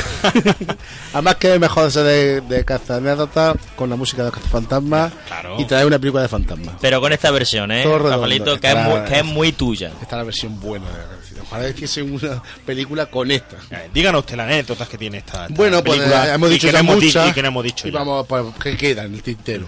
Pues queda que, por ejemplo, en una película que protagoniza Michael Keaton, que se llama Solo aparece 17 minutos. es una anécdota interesante y que él le tardó en rodarse, rodarla dos semanas. De hecho, había, a él cuando se incorporó fue ya con el rodaje empezado. Porque, por ejemplo, la escena de la serpiente, Ujú. hicieron, la grabaron antes y no se parecía. Tuvieron que retocar, que grabar algunos planos para que se pareciese a, a Michael Keaton, el actor. Cosas así. Otro anécdota interesante, que los dientes de Beetlejuice son los de Michael Keaton. Tenía esa época, se estaba corrigiendo, llevaba una funda y la aprovecharon y, y ala, toma dentro. Pues está muy conseguido, ¿eh? Sí, sí, una película que costó 15 millones, que solo uno estaba pa- pa- para efectos especiales y recaudó 73. Exitazo. Exitazo, sí señor, porque a mí casi se triplican a partir de ahí, vamos bien. Pues que sale, por ejemplo, otra anécdota es que el personaje de Jack Skeleton y el gusano, que aparecen en Perseguida antes de Navidad, ya aparecen en esta película. Sí. Eso también, pues, Igual que el de, el, el de Perseguida antes de Navidad aparece en la maqueta, En la maqueta. en la maqueta, con el mismo sombrero que Peter Sí, Chus. exactamente, sí, si sí, no me sí. equivoco, sí. Y bueno, y antes hemos mencionado también que había otra escena de final, porque, porque se, se cuando la película terminaba justo cuando, cuando- con ellos cantando, pero no y no se sabía qué pasaba con, con, con Beetlejuice. Entonces, en los preestrenos, la gente lo demandaba, gustaba tanto que decidieron rodar dos escenas más. Una esta que, que se hace de la cabeza pequeñita, y otra en que aparecía el barbero del pueblo que le contaba anécdotas Sí. a él y se le caía la cabeza por no escucharlo, porque y esa otra que aquí no se utilizó, pero sí está rodada. Sí, Y eh, bueno, y me salía, queda- salía el barbero, es lo que dices, Sí. el, Sí, barbero que que era muy pesado, era el paliza, hacía- el era el paliza, y salía con él hablando en la sala, en la sala de, de espera. de espera. Y queda pues decir que el Beetlejuice ori- que tenía pensado Tim Burton era Sammy Davis Jr., que, pero la productora dijo que no, no le convencía. Y acertó, desde luego. Joder, acertó de pleno. Cierto, no me lo Y imagino. ya está, eso es lo que os traigo esta semana. Bastante interesante. Yo te voy a complementar solo con un, un par de cuestiones. Eh, decir, esa serie que también produjo Tim Burton de los 90 y, y también que fue un videojuego. Sí, bueno, eso se le iba a dejar sopa a Javi. Ah, El bote de zumo. Sí, bueno, el bote de zumo que sale al principio Ujú. Y que después sale la escena para ella adivinar. Pero sobre todo aquí destacar el, el, el problema de doblaje. Es decir, el en Claro. Beetlejuice el nombre, si os dais cuenta, aparece de tres formas distintas. Aparece eh, Beetlejuice, Ese es su nombre en realidad. La película se iba a llamar así.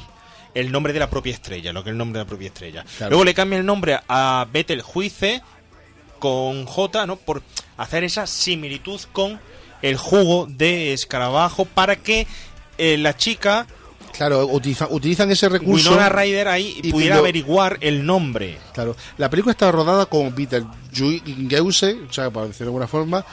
Ese, ese era, el- ese era el título de la película. Pero la productora, al verla, dijo: "Buf, Vamos a cambiarlo, vamos a hacerlo más inglés. Ujú. Y se quedó con como, como el acertijo, o sea, Beetle- el zumo de escarabajo.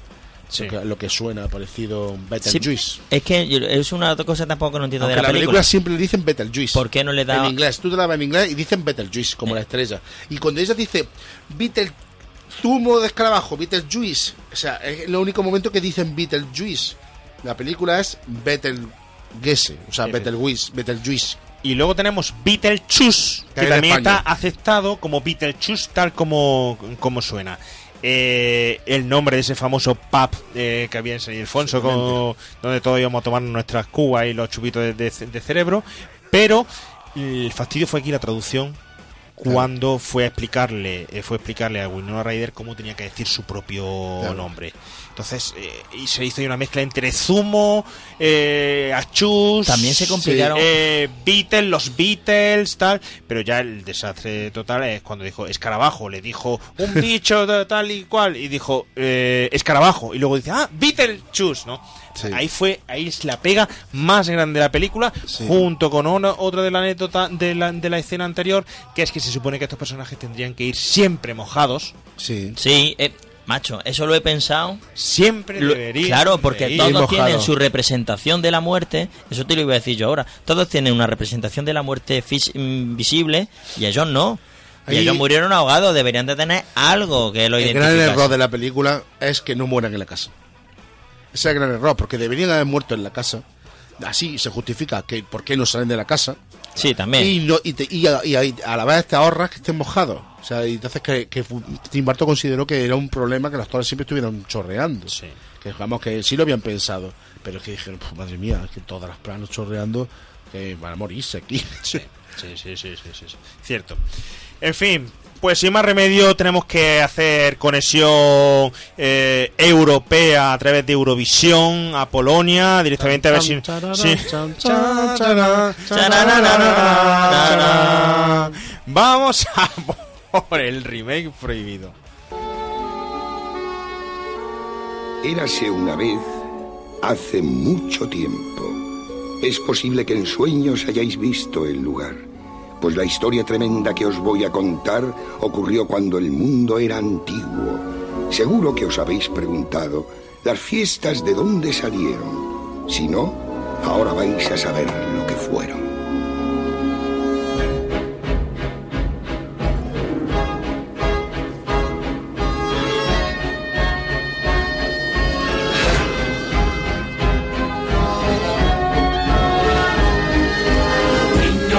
Niñas y los demás, si venís os voy a enseñar algo extraño que hay aquí.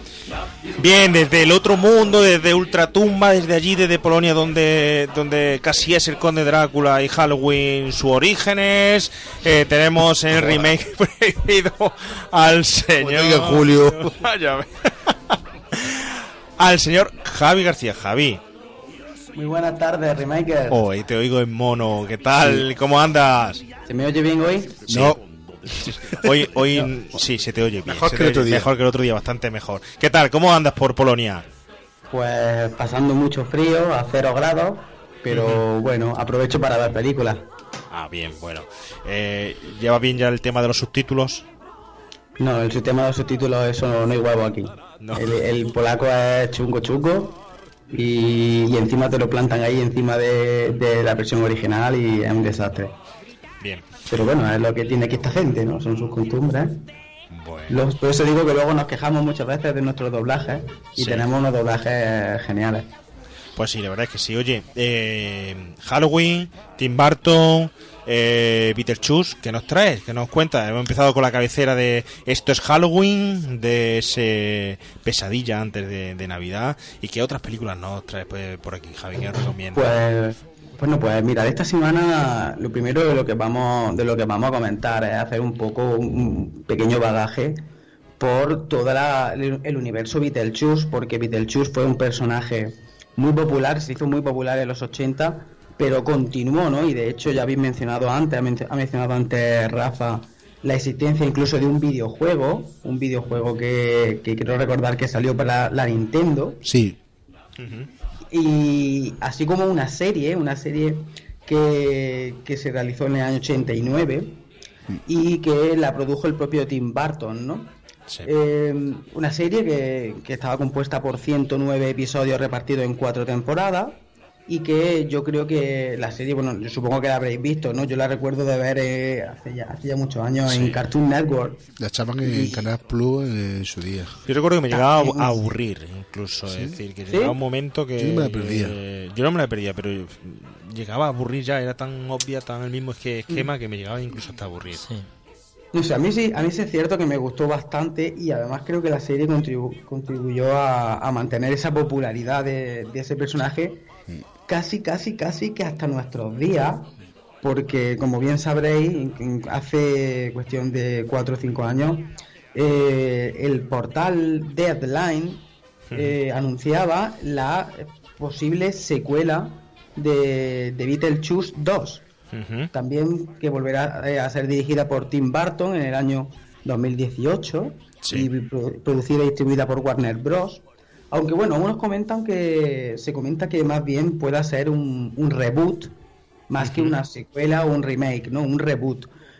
Obviamente tomando en consideración, digamos, los sucesos eh, originales, ¿no? De, de la película original. Javi, te- había guardado una anécdota para, para este momento y es que Bueno, sí hubo un guion Sí. Sí. que, se llama- Sí. que, iba, que era Beta Chu en Hawái, Sí. se llama Sí, Hawái, sí. y, y, estaba, y Michael Keaton y Winona Ryder sí habían firmado ese guion, que al final se perdió porque Tim Burton tenía otro proyecto.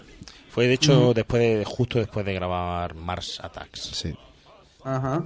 Interesante, no sabía yo ese dato. Sí. Rafa siempre con su, con su increíble anécdota, Sí, ¿no? Bueno, eh, acabo con, con Víctor Chu simplemente deciros que hace poco leí una noticia en, en Variety Ujú. do- eh, en donde Michael Keaton concedió una entrevista eh, a, este- a esta revista y al ser preguntado por la secuela, Sí. eh, Michael Keaton dijo que algo así como que la secuela eh, que estaba muerta, ¿no? Un poco así como que la secuela está muerta y que además que prácticamente era definitivo. Pero las malas lenguas dicen que por el problema que se está gestando es que quieren sustituir a Michael Keaton por Johnny Depp Madre para, Uy. para interpretar a Beetlejuice. Horror. Horror, horror, horror. Ya no es demasiado lo tenemos con Alicia ahí metido y con, por todos lados. Se pone pesadito ya. Que ¿Sabes habéis visto que Alicia un- en el espejo detrás del No, espejo. no. espejo? Eh, no parece ni él. No parece, Yo ni, sí visto. no parece ni él. eh, Hay un chiste por ahí que ronda, dice, sí, parece. señor Barton, está Johnny Depp vestido de perro en la puerta y dice, ¿qué pasa? Ya se me ocurrirá algo, ¿eh? Pues más o menos, pues más o menos. Sí, sí, sí, sí, sí. Eh, demasiado, ¿eh? Demasiado. Vale, terrorífico, ¿eh? Lo que suena sí lo que habla sí que es de Halloween totalmente. De, ¿eh? de Halloween total. Sí.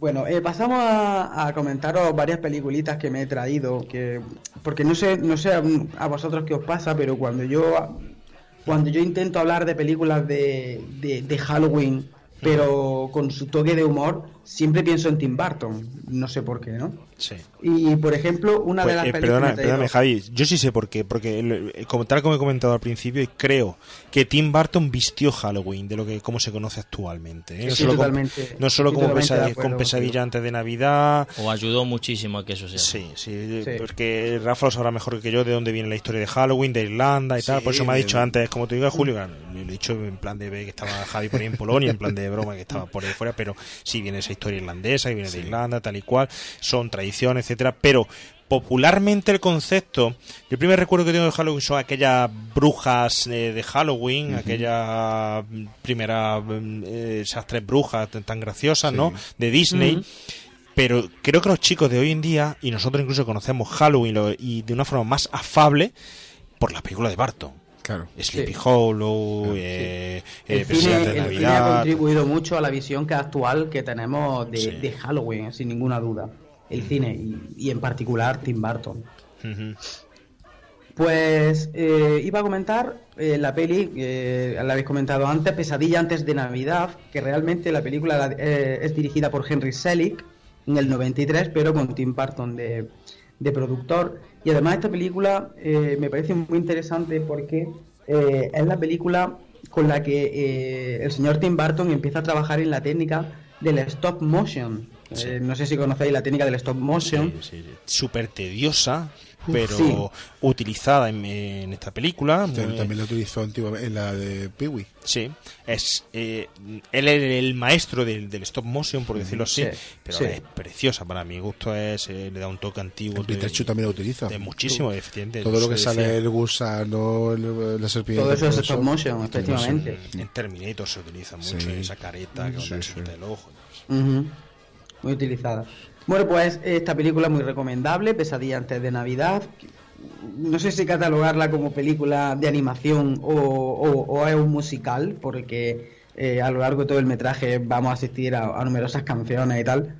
Pero creo firmemente que es una de las películas que no han hecho cambiar el concepto de Halloween, como hemos dicho anteriormente, hasta el actual, hasta, hasta como conocemos hoy en día Halloween, ¿no? Y como anécdota de esta película, decir que eh, Walt Disney, que era la, la que se encargó de llevar a cabo la producción, eh, decidió cortar del metraje original una serie, una parte de contenido, porque lo calificaron como de oscuro o incluso siniestro, y, y un poco como que no como que no conjugaba con el espíritu de Walt Disney y decidieron cortar esa parte del metraje.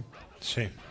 Sí, sí, algo sabíamos, pero Es normal. es que la película se pasa un poco de los límites que hasta ese momento. Walt Disney estaba acostumbrado a mostrarnos. Claro, Lógico, claro. sí. Bueno, traigo otra recomendación que también la habéis mencionado y que para mí es una de las grandes películas de Tim Burton, Eduardo Manos Tijeras, Es que del año es- 1990. Es que esa es la película de. Yo creo que es la película de, de, de- de Tim Burton, no sé. Es una película navideña. Sí. De Navidad. Sí, súper navideña. Sí, y es súper navideña y además es, para mí es la película tipo de Tim Burton porque es la que mejor representa su estilo, ¿no? Ese, esa, digamos, esa parte oscura, ¿no? Eh, que sería el castillo y, y- y la, y- y la, la criatura o el ser, con la parte romántica o la parte, digamos, pacífica, que sería el pueblo, ¿no? Digamos, un poco una lucha entre dos mundos que parece que están condenados a no entenderse, ¿no? A, a no, a no poder estar juntos. Pero Y porque yo creo, Javi, que, sobre todo marca el estilo en la técnica, ¿eh? Las técnicas que él va a supuesto, utilizar, esas maquetas de fondo, ese castillo de fondo, la técnica que lo utiliza, su, su estética y tal. Yo creo que lo, es lo que la, la marca, el stop motion, eh, el- los mecanismos, los mecanos, eh, creo, ¿eh? Creo, no. Sí, sí, sí, efectivamente. Ya digo, para mí quizás, si no la mejor, de las mejores películas de, de la filmografía de, de Tim Burton. Y luego, por ejemplo, traigo otra recomendación que muchos no la conoceréis, pero sí su posterior remake. Hablo de Frankenweenie, Ujú. que también lo habéis mencionado, pero yo hablo de Frankenweenie del año 84. Sí, sí. Ese cortometraje, bueno, no sabría si llamarlo Un corto. cortometraje Sí, o mediometraje. Dura 20 minutos por ahí, ¿no? Creo, Sí. que, creo, creo recordar que duraban 30 o 40 minutos, un No, más tanto no. largo. Sí, O sea, ¿no? que va, que va, no es tan larga. Va, aquí en España se puso en los cines cuando se puso presidente de Navidad. Antes de la película la ponía. Pero tú sabes que originalmente no se puso ahí, sino que originalmente, no, sé si lo iba a contar tú, Javi, o lo, cu- lo cuentas tú, yo. Cuenta, cuéntalo, cuéntalo. Eh, originalmente esa película iba delante de Pinocho, en el, el reestreno de Pinocho. Ujú, y, y Disney, porque sabéis que Tim Burton entró a la escuela de Disney y tal, que- pero lo caparon directamente por ver su, su estética tan mm, lúgubre, tétrica y tal. Y el corto, cuando terminaron de hacerlo y, y fueron a poder proyectarlo, se lo caparon y le dijeron que no, que no se lo ponían ahí con, con Pinocho y lo dejaron un poco pues ahí como atrás. Tenemos, si podemos escuchar breve fragmento de, de Frankie Winnie del, del 80, porque he sacado un corte que justamente es cuando la resurrección del perro, que, que es interesante. Venga. Víctor. Solo es Sparky. ¿Cómo que solo es Sparky? Ya os lo he explicado todo. Ya sé que nos lo has explicado, pero no lo entendemos. Estamos intentando ser razonables. ¿No te das cuenta de las implicaciones de todo esto?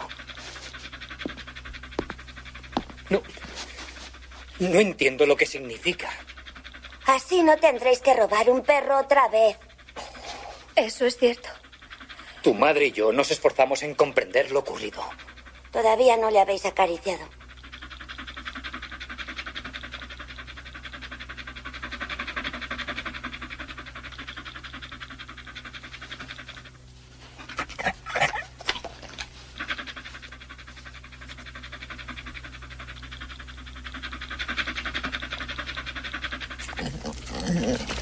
¿Lo veis? Aún nos quiere.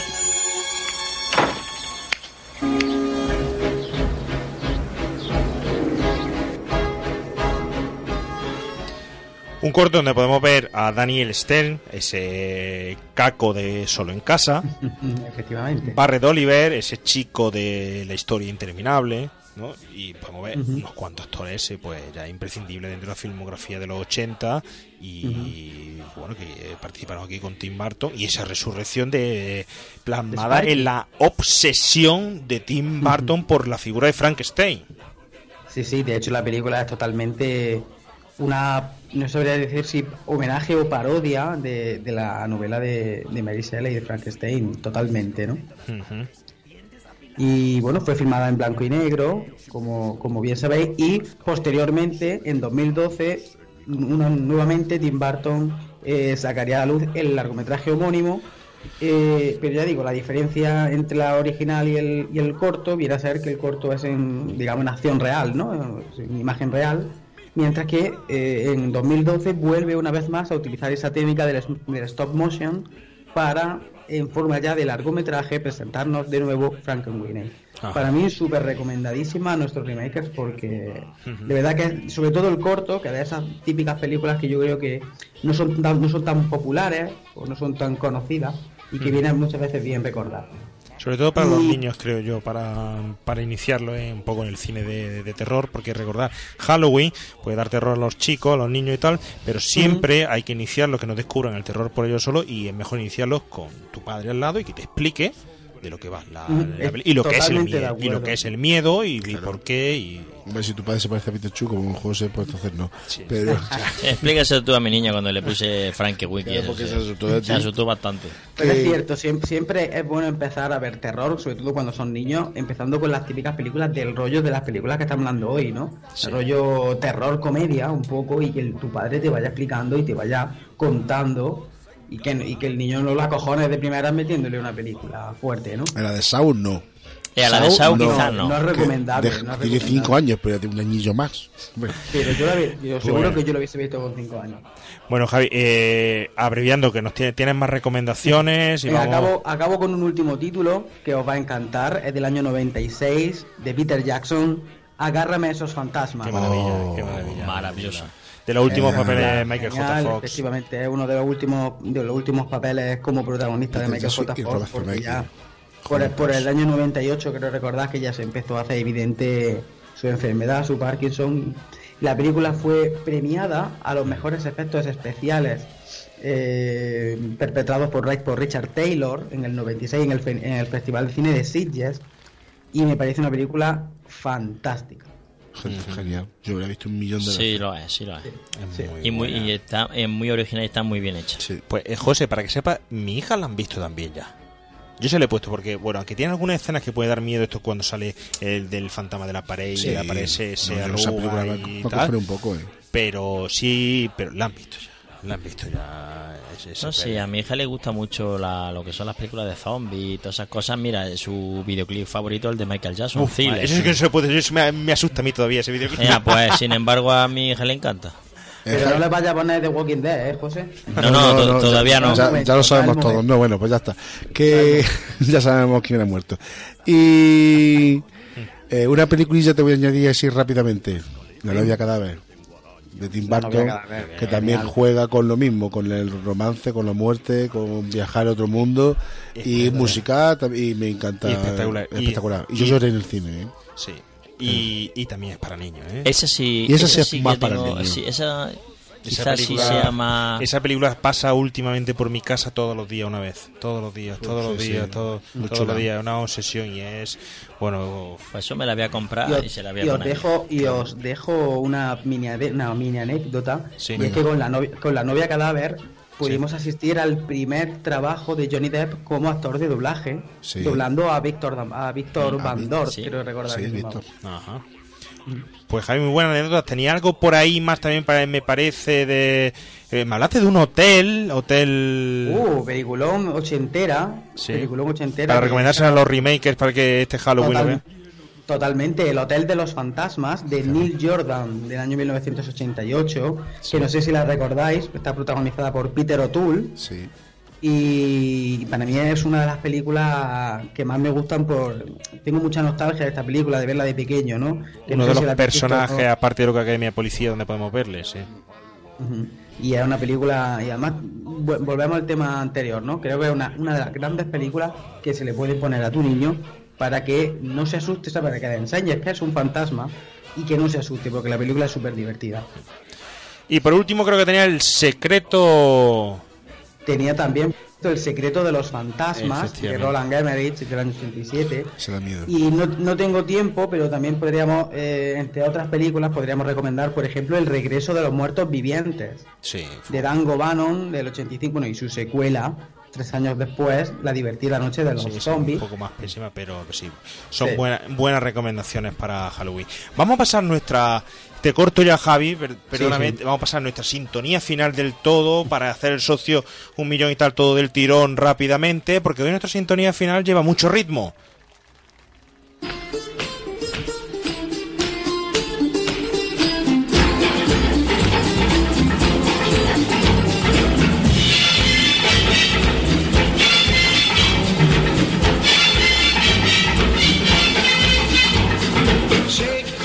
Bien, rápidamente, señor José Pato Rojo, sus título, título de socio del millón. Serie Z, 100 pesetillas, eh, 200 y 300 pelotes. Venga, la primera posición infernal.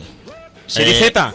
Sí, porque es que las que he cogido son muy buenas, entonces... mm, Bueno, venga, posición infernal, serie Z. Venga, Sí, venga, fue de, barata, 100 fue barata. pesetillas, de 100 pesetillas, pesadilla, pesadilla en el Street, que me parece una serie de películas muy chula, muy ochentera, y que me las quiero volver a ver todas del tirón porque hace que no las veo un montón de tiempo. Venga.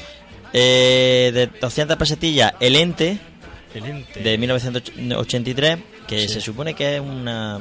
que está... mm, es una... Yo eso me- pasó de verdad, vaya. Yo me tocaba con esa película, ¿eh? Sí, es un poquito guarri- guarrilla. Pero bueno, está bien, es de un ente que viola a una mujer, ¿vale? Todo de posesiones. Y la primera, el resplandor, por supuestísimo. Ah, Kubrick caca, ¿no? Sí. Sí. Sí, Bueno, vamos ter- terminando. Quiero dos cuestiones fundamentales. Eh, desde aquí, que ya lo ampliaremos un poco, pero es digno de mencionar y nos vamos ya. Por supuesto, eh, el señor Rafael Teruel, darle la enhorabuena porque su último corto eh, de cara, de corto sobre violencia de género, ha sido galardonado con el premio local local de mm, el premio local de Diputación de Jaén eh, de la violencia de Jaén contra la violencia de, de- Que, que tú también participa. Sí, yo soy el, di- puedo decir lo que soy el Claro, director el artístico. director artístico.